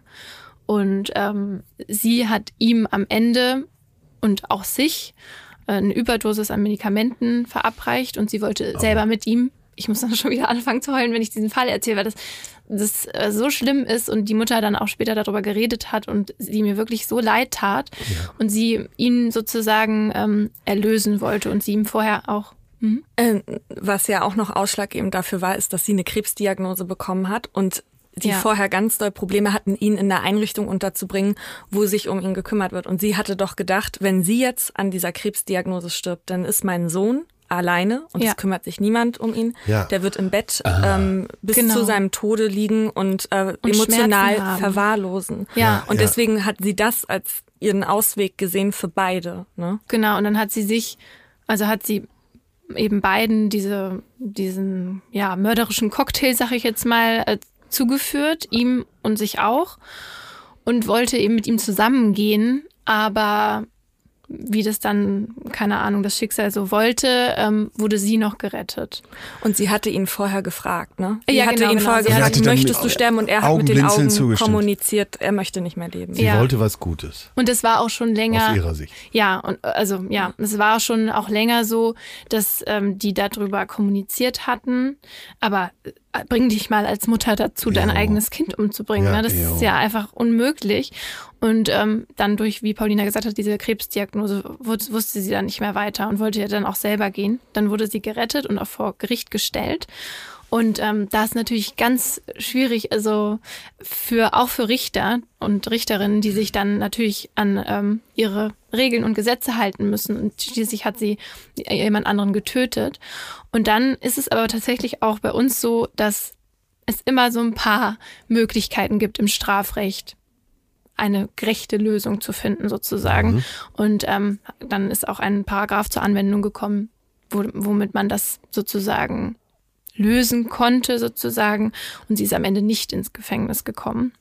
Ach, das ist dann so eine Art von Sie wurde trotzdem verurteilt. Ja, ja sie wurde verurteilt, verurteilt. Für, oder ist das dann sowas wie, sie wird verurteilt, auch für, weiß ich jetzt nicht, Totschlag, aber nicht ins Gefängnis, weil zu alt oder zu krank, zu schwach? Ist ja genau dann so ein Grenzfall wo du ja, äh, selbst als stimmt. Verteidiger das Gefühl hast, du tust Gutes. Und, und jetzt doch, stell dir mal den Staatsanwalt vor, weil der muss ja im Prinzip jetzt kämpfen der, der für... Plötzlich, der hat boah. sogar selber gesagt, ne? Der hat doch selber gesagt, wir sehen hier keinen Grund, diese Frau noch mehr leiden zu sehen oder so, ne? Genau, am Ende wurde sie schon wegen Tötung auf Verlangen, ne, wurde sie verurteilt, aber man hat von einer Strafe abgesehen. Das kann man dann mit einem bestimmten Paragraphen, der mir jetzt nicht einfällt, kann ja, man das machen. Ja. ja. Im Namen des Volkes. Ja. Das finde ich doch. Da würde doch jetzt das Volk sagen, das ist, ja, und ist richtig so. Eben auch der Grundgedanke der Resozialisation. Und der Chefinnen. die wir am Gericht haben, die LaienrichterInnen, die ja mit das mit Volk äh, genau mitentscheiden und mit das Volk ja. repräsentieren sollen vor Gericht. Und trotzdem könnte man jetzt auch wieder ganz krass dann, finde ich, sagen, aber es gibt ja Gesetze und die müssen halt immer gleich sein und die müssen halt immer eingehalten werden, ne? wie bei jetzt einer krassen, krassen Person wie der Beate Zschäpe, deren Anwalt da sitzt und sagt, ich muss die aber verteidigen, weil dafür ist halt Gesetz vor allen gleich. Also ich würde da total widersprechen. Ich denke eben, du kannst gar keine Gesetze machen, die auf jeden Fall passen, ne? Weil ja. jeder Fall ist so individuell und die, die Hintergründe, ähm, die Motive für die Taten. Es ist schön, dass es ein Korsett gibt und eine Vorgabe, die versucht, so, so gut es geht, alle möglichen Eventualitäten irgendwie schon vorher zu begreifen. Aber das geht ja gar nicht. Nee, da bin ich, und deswegen ist es ja schön, Genau, dass, dass man immer einen Weg findet, trotzdem ein angemessenes Urteil, oder nicht immer, aber oft trotzdem ein angemessenes Urteil zu treffen ähm, und dabei zu berücksichtigen, was eigentlich was, was passiert, passiert, ist. ist ne? was, was, was man vielleicht als böse bewertet oder auch nicht, aber eben als Mensch. Und das denke ich nämlich immer, weshalb du niemals irgendwie Computer schaffen wirst, die Gerichtsurteile fällen können. Genau. Könnte man sich ja, ja vorstellen. Es gab, glaube ich, mal in der Historie so Versuche, ja. dass so Gesetzesbücher immer und immer dicker wurden, damit man alle Fälle irgendwie drin beschreibt, die irgendwie theoretisch kommen könnten. Und dann hat man sich immer festgestellt, das geht nicht. Du brauchst am Ende eine menschliche Entscheidung. Genau. Und die, dafür ist ja auch der BGH zuständig, der ja manchmal dann eben Urteile ja. fällt, auf die sich wieder andere beziehen. Also unsere Entscheidung, die finden wir gar nicht alle nur in den äh, Gesetzen. Ne? Das ist äh, der Richtwert oder unsere Richtlinien, an ja. die sich die RichterInnen ja auch halten sollen. Aber es gibt so viele Graustufungen, Abstufungen und dann war es doch so und ähm, das ist ja in der Rechtsprechung dann eben festgehalten. Ja, und da manchmal haben wir auch eben irgendwelche Themen, wo es wirklich sehr rechtlich wird. Und wenn man sich dann da mal irgendwie reinstürzt, dann merkt man auch, wie oft Rechtsprechung und Gesetz, wie das ja, einfach auseinandergeht. Ja, ja, und man sich so denkt, gut, dass ich äh, keine Jurastudentin bin, weil sonst muss ich das alles auswendig lernen. Es reicht nicht nur, die, die Gesetze zu wissen, ja, genau. Am Ende steht die Rechtsprechung, ja. Ja. Ich würde gerne noch eine Sache wissen, weil das hat mich so ein bisschen umgetrieben, bevor wir uns hier getroffen haben. Weil wir haben gesagt, sind Mörder böse Menschen. Ne? Und wir haben, kommen, glaube ich, überein. Böse Menschen gibt es so nicht. Ne? Aber was würdet ihr sagen, wie, also wie böse seid ihr? Habt ihr, könnt ihr euch an irgendwas erinnern, wo ihr in letzter Zeit oder mal einen bösen, einen richtig bösen Gedanken hattet, ohne, also einen ernst gemeinten bösen Gedanken. Wollte ich gerade sagen, jetzt lass mich mit dem verdammten Riegel. Ja, ja deswegen habe ich doch mal Du guckst mich schon so an, Atze. Fang du an. Ja, ich würde, äh, also ich war ja als äh, Kind bis hinein in die späte Jugend Hooligan, Terrorist, äh, Nervensäge und habe da nicht nur böse Gedanken gehabt, also habe auch doch einiges umgesetzt. Alles keine Kapitalverbrechen, Gott sei Dank. Aber im Affekt mit meinem früheren Jähzorn hätte ich auch Züge entgleisen lassen können. Ja, ich. Jetzt zum Baumarktmörder. Verbrechen und ihre Hintergründe. Ähm, also ich, wenn ich jetzt so vor allem in die Kindheit gucke, dann gibt's da auch Videobelege, dass in mir ganz, ganz Schlimmes schlummert, wie ich den kleinen Bruder zwei Jahre jünger mit dem Stock haue, wenn die Eltern vermeintlich nicht hingucken, aber es ist halt eben alles aufgenommen, den so zerre, bis der dann weint und dann auf den zeige, wie schlecht er sich verhält.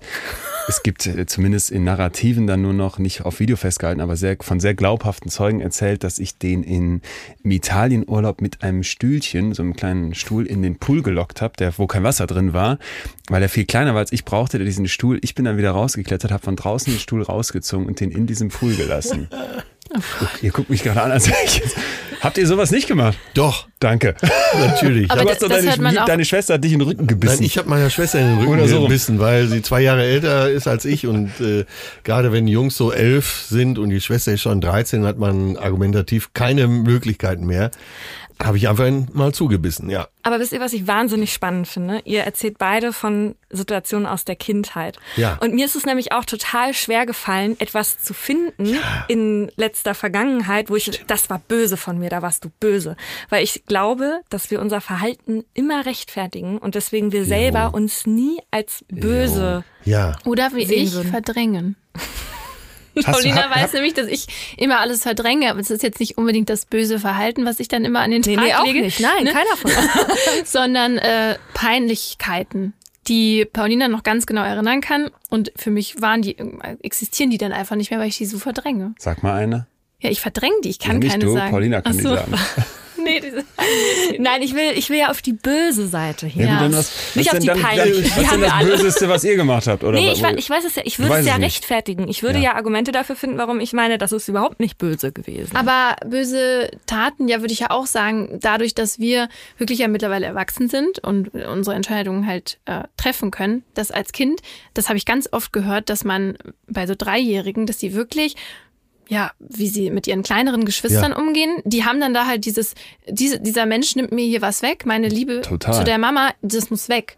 Und dass sie das wirklich schlimme Sachen ja. machen. Und das, da gibt's Videoaufnahmen, die, die schubsen die oder so, so doll, dass Babys, wenn sie auf den Kopf fallen, da, da passiert ja schlimme Sachen.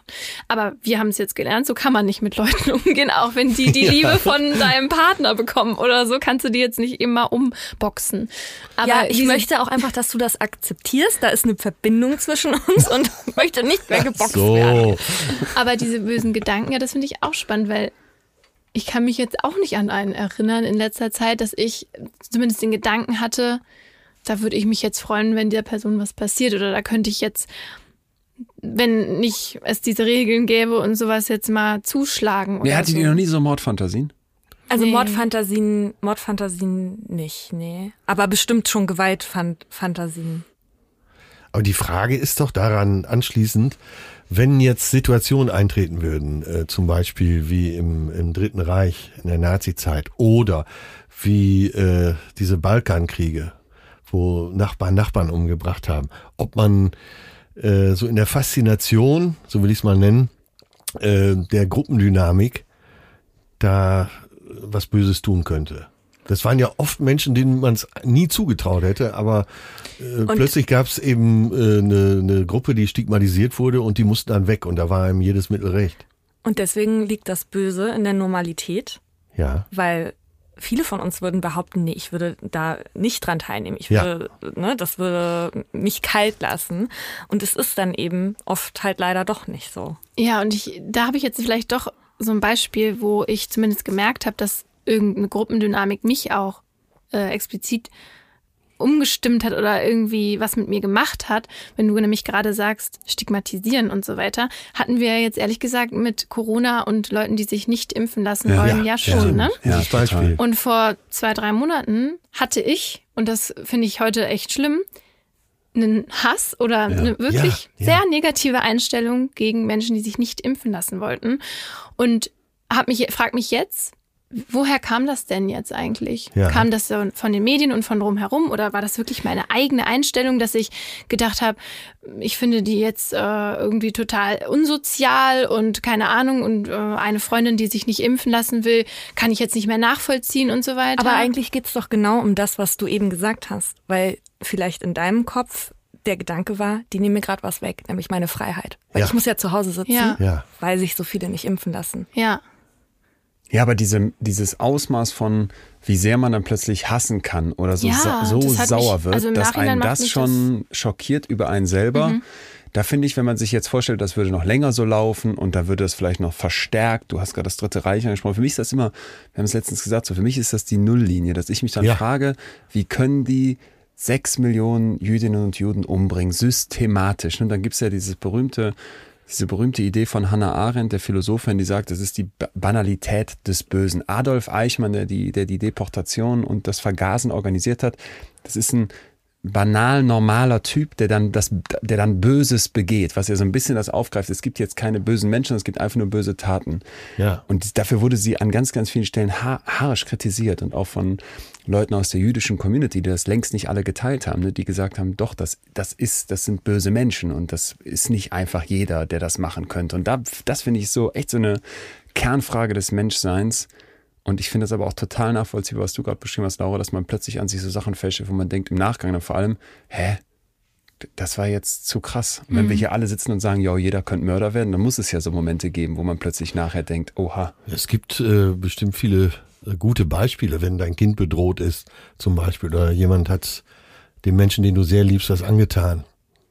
Äh, und das ist ja vielleicht so die Brücke, die jetzt jeder im Kopf mal für sich bauen kann, käme ich dann in so eine extreme Situation und wäre dann doch in der Lage. Ja.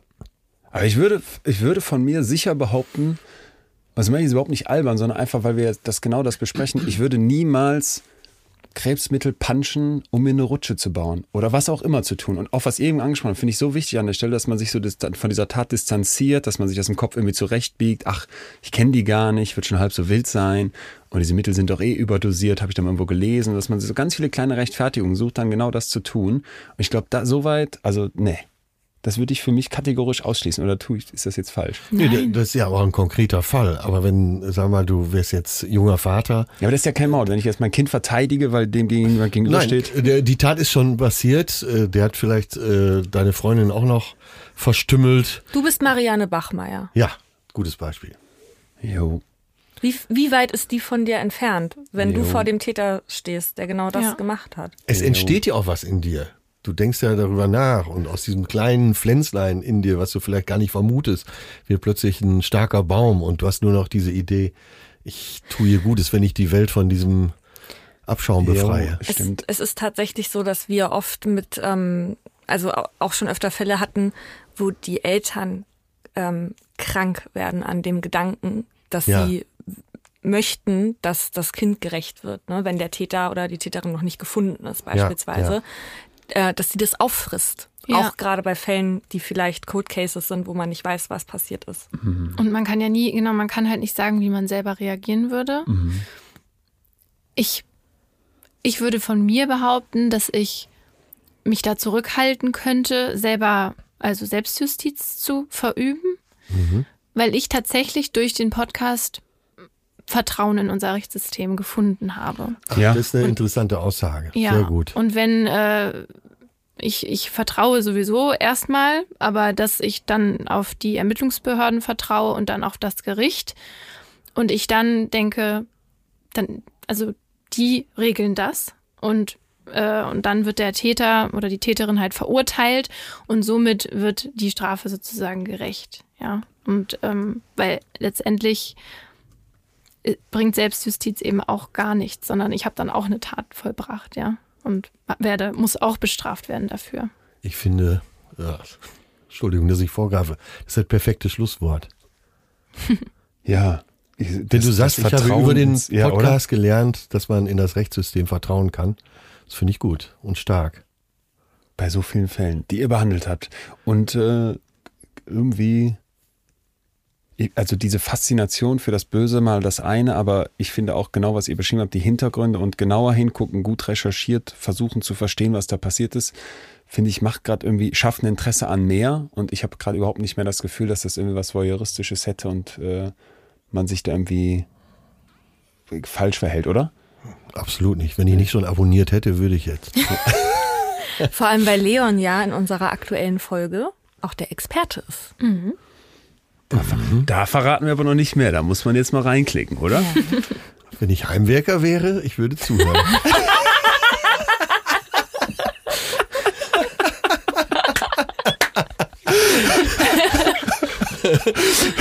Vor allem hast du das heute an so vielen Stellen ja, eingebracht. Ja, es dass gibt es jetzt die funktionieren über die Wiederholung. Unmög unmöglich ist, dass wir unserer lieben Produzentin sagen, äh, Sophia, bitte diese eine kleine Nein. Stelle raus, wo ich jetzt da da stand, wie ich ja gar nicht, eigentlich gar nicht bin, weil in mir ist ja gar nichts Böses. Oh Mann, ey. Du hast doch gehört, dass das war das Highlight. der schwarze Humor ja auch seinen Platz hat. Ja. So. Großen, großen Dank, Absolut. dass ihr dabei wart. Das hat Spaß gemacht. Und äh, viel Spaß auch. im Urlaub, ne? Danke. Hauptstadt habe ich schon wieder vergessen. Sag Montevideo. Mal. Montevideo. Montevideo. Gibt es einen tollen Film, Das Haus in Montevideo. Guck ich mir nochmal an. Heinz Rühmann. Der Boomer lacht, alle anderen so, mm. cool. Heinz, who the hell? Alles klar. Ja, äh, alle anderen können jetzt nochmal äh, die, alle Staffel von Dexter schauen. Tschüss, macht's gut.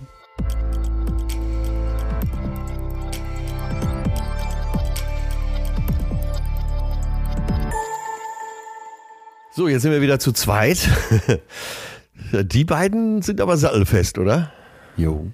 Ja, und äh, ich finde es so krass, dass die, also dass du auch merkst, was diese ganzen Fälle mit denen machen. Und ja. das habe ich bei mir auch beobachtet. Gestern hat mich, hat mich beim, beim Italiener eine, eine Freundin gefragt, Leon, wenn du diese ganzen Gespräche führst, was bleibt denn davon hängen, was macht das mit dir? Und dann dachte ich erst so, äh, warte mal, gar nicht so viel. Und dann fing ich schon an, vom ersten Fall zu erzählen von den KZ-Überlebenden zum Beispiel, hatte aber sofort direkt den nächsten Fall, wo es um einen Soldaten ging, der im Krieg war und merkte so, boah doch, das macht wirklich sehr, sehr viel mit einem.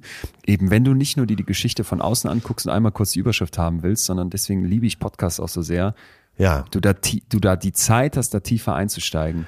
Und das ja. finde ich halt dann so, so wichtig zu fragen, was ist denn hinter der Fassade wirklich passiert? Ja, und du hast ja auch gesehen, Laura hat ja einmal Tränen in den Augen, hat sie ja schon vorher gesagt, als sie diesen Fall schilderte. Äh, die kranke Mutter, die ihren äh, todkranken Sohn umgebracht hat, um ihm das Leid zu ersparen.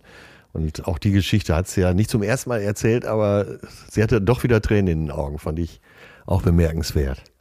Jo. Bei mir ist noch eine, eine Sache offen geblieben, wo ich nicht ganz sicher bin, ob wir da nicht vorschnell waren. Ich glaube, das war bei Paulina kurz vor Ende, dass sie gesagt hat, wir sind uns ja jetzt einig, dass Menschen nie böse sind, sondern dass es immer die Tat ist. Da muss ich sagen, also an, an ganz, ganz vielen Stellen ähm, würde ich, oder bis zum ganz hohen Prozentsatz würde ich jetzt sagen, yo.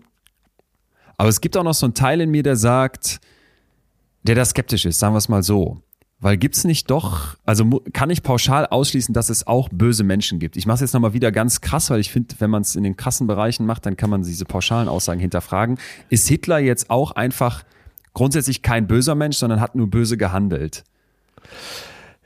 Ja, da gibt's ja wahrscheinlich keine scharfe Trennlinie. Ne? Wir haben ja auch darüber gesprochen, ob jeder Mensch zum Mörder werden kann. Mhm. Ne, Affekt oder nicht. Und ganz klar, juristisch war es ja jetzt von mir auch schon wieder falsch, weil Mord äh, beinhaltet ja auch immer Heimtücke. Und äh, für Heimtücke muss man ja auf, zumindest schon mal böse Gedanken haben. Ich glaube, es gab sieben oder neun Mord. Also es gibt ja so verschiedene ja, Mordmerkmale. Ja, ja, aber, aber äh, genau, es muss irgendwie, es, es hat so eine Art, es ist zu unterscheiden von einem Totschlag oder von einer Selbstverteidigung und dann genau, stirbt genau, jemand. Genau. Ne, also im Affekt ist es eher Totschlag. Ohne dass, ich will mich da jetzt nicht drauf festnageln lassen. Ich höre schon äh, die Juristen vom zweiten Staatsexamen schwer durchatmen. man, man verzeihe mir. Ja, man verzeiht. Man, wir verzeihen dir alles. Ja, ja, Aber ich, ich, weiß, was du meinst. Du wolltest unterscheiden zwischen was ist jetzt ein Mord und was ist ein Totschlag. Kann jeder Nein, irgendwie wen umbringen. So müssen wir es sagen. Weil von, äh, ja, weil von Paulina sofort kam, als sie äh, eben auf das Böse hinaus wollte, das ist äh, Mord böse. Und dass sie sofort sagte, ja, Moment, sind. Ne? Es muss ein Vorsatz da sein und eben die anderen Voraussetzungen. Und das war für sie klar. Und das fand ich auch gut, dass sie, und da merkt man mal, wie die in dem Thema drin sind. Naja, und beeindruckend fand ich eben auch, äh, dass es, wo es darum geht, häusliche Gewalt und äh, in Deutschland werden pro Jahr circa, das sind mal mehr, mal weniger, 120 Frauen äh, im, im eigenen Umfeld, im, in der eigenen Wohnung umgebracht. Ja, also total. Und, und ja, im Endeffekt, ich glaube, wenn man einfach hieraus mitnimmt, dass man Tat und Täter trennt. Ich finde, das ja, muss, ja. muss die Kernüberlegung sein. Was wurde gemacht und wer ist der Mensch dahinter? Dann kann ich ja vielleicht immer noch zu dem Schluss kommen, diesen Menschen bezeichne ich jetzt für mich, das ist ja auch eine sehr persönliche Frage, als böse. Ich finde, dass dieser Mensch böse ist, obwohl ich seine Hintergründe verstanden habe. Das ist nie ganz zu enträtseln, dieses Rätselmensch, aber vielleicht habe ich da meine Meinung und sage, nee, ich empfinde diesen Menschen als böse und muss ihn trotzdem von seiner Tat trennen, weil man sagt immer so, ein Mensch ist Mörder, ne? Das ist dann plötzlich, dass das so auch in dein, in dein Sein übergeht, aber ein Mensch hat weiß ich nicht, einen Raub begangen. Weißt du, was ich meine? Ja, das ist ja, auch nochmal ja. so eine Unterscheidung. Und dieses Ich bin Mörder, das hat mir damals auch der Mörder, den ich interviewt habe, gesagt, das wirst du nie wieder los. Du bist Mörder. Ja. Und nicht, du hast jemanden umgebracht. Und das, glaube ich, ist eben etwas, wo wir immer reflektieren müssen, Tat und Täter, das müssen wir getrennt betrachten. Und dann können wir immer noch zu dem Schluss kommen, der Täter ist aus meiner ganz eigenen Sicht eben ein böser Mensch, aber das, was er getan hat, muss ich zumindest mal separieren. Ja, und vielleicht hören wir und auch alle anderen nochmal in unsere Folge rein, die wir gemacht haben, mit, äh, wo wir ein Interview hatten mit Professor Dr. Seifert von der Forensik in Münster. Äh, ich glaube, das wird ganz gut dazu passen. Jo. Wird sich lohnen. Oder wir hören uns die Folgen von Mordlust nochmal genauer an. Ich glaube, Atze, wir können hier uneingeschränkt empfehlen, ja, sich ähm, da vielleicht mal, wenn man hier schon in der Podcast-Welt ist, noch in einen neuen Kontinent zu bewegen und zwar zu den beiden rüber. Das ist einfach, einfach gut, wie die das machen und, und wie wir heute, glaube ich, auch gemerkt haben, mit, mit einer Gewissenhaftigkeit, die diesem Thema gerecht wird. Ja, ich habe auf Abonnieren gedrückt bei Mordlos und äh, haben wir schon drei Folgen reingezogen. Das ist wirklich, wirklich äh, nie nur unterhaltsam, sondern man lernt auch viel genau über dieses ganze Gebiet der Kapitalverbrechen.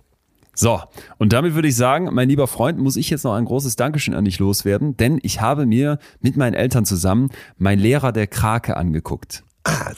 Ey, Hammer. Ey, oder? war, ich bin kurz davor, mir so ein, so ein Eisfass auf den Balkon zu stellen, wo ich dann Wasser drin habe. Ich habe keinen Balkon, fällt mir gerade auf, in den Garten zu stellen.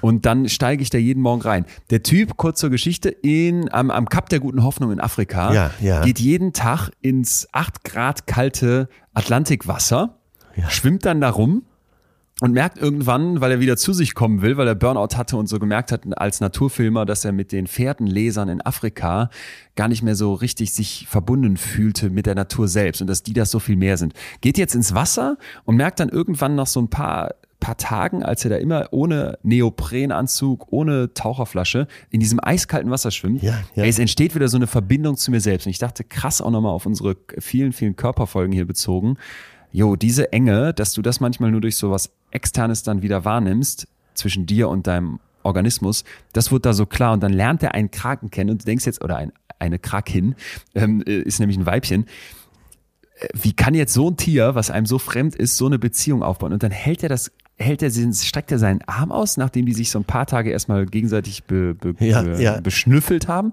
Und plötzlich fährt dieser Krake seinen Arm aus, einen von seinen zig Armen, und gibt dem so gefühlt die Hand, betastet ja, den. Ja. Ey, und so vier, fünf Tage später sitzt er dem plötzlich im Arm und du denkst, hä, das ist doch keine Katze, aber der hält den Kragen so im Arm und du denkst, Wahnsinn, dieses so fremde Lebewesen.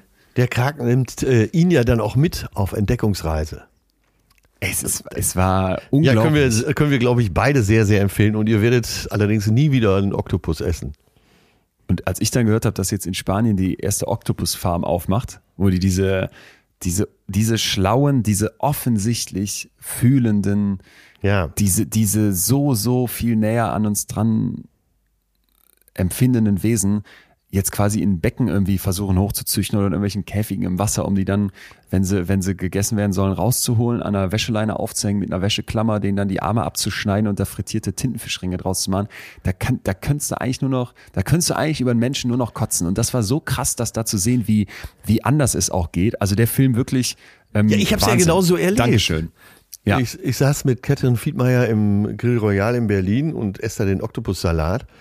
Und sie sagte, was machst du denn da? Äh, ja, ist doch so lecker. Und dann hat sie mir den Film empfohlen und ey, ich habe ich direkt am nächsten Tag gesehen und rückwirkend hätte ich am liebsten noch, also ich hätte heulen können, dass ich so einen Zeitgenossen aufgegessen habe. So bewegend und auch so bewegend zu sehen, wie, wie ja doch verbunden wir mit anderen Lebewesen sein können. Also ja, dringende ja. Empfehlung. Wenn man, wenn man einen guten Film gucken möchte, mein Lehrer, der Krake, kann ich, kann ich nur, kann ich nur äh, shoutouten.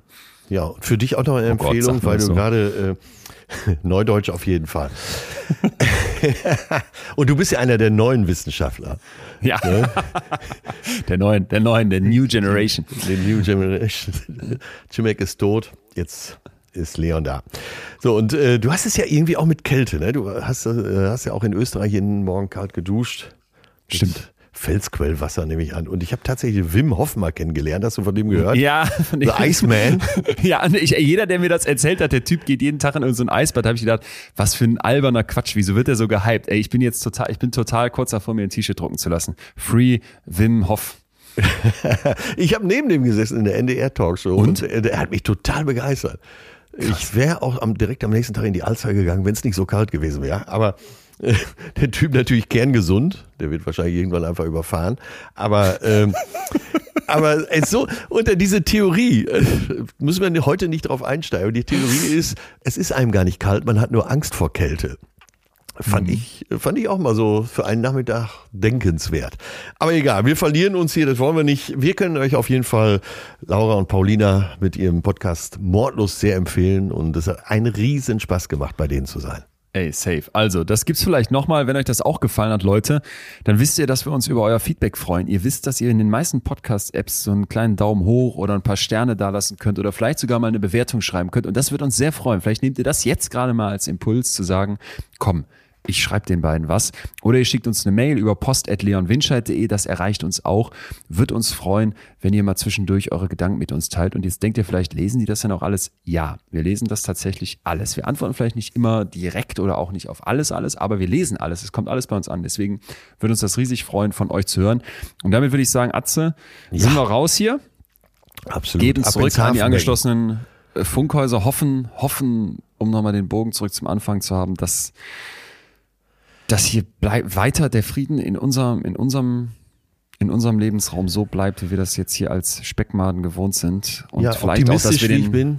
Äh, jetzt ist Donnerstag, äh, ist heute am Dienstag, wo es ausgestrahlt wird, schon irgendeine diplomatische Lösung auf den Tisch. Hoffentlich, hoffentlich.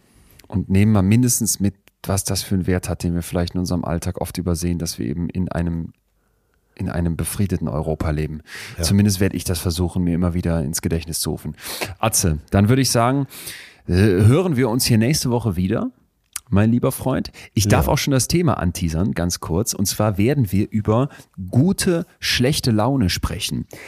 Ich weiß nämlich nicht, ob du das auf dem Radar hast, aber ja. die negativen Gefühle haben was Positives an sich. Das ist hier hoffentlich mittlerweile allen klar, die seit mindestens drei Folgen dabei sind. Aber warum jetzt schlechte Laune was mit uns macht und das eben nichts Schlechtes ist, sondern was unglaublich Gutes sein kann und was das vielleicht auch mit unserer Selbstwahrnehmung und der Wahrnehmung von anderen zu tun hat.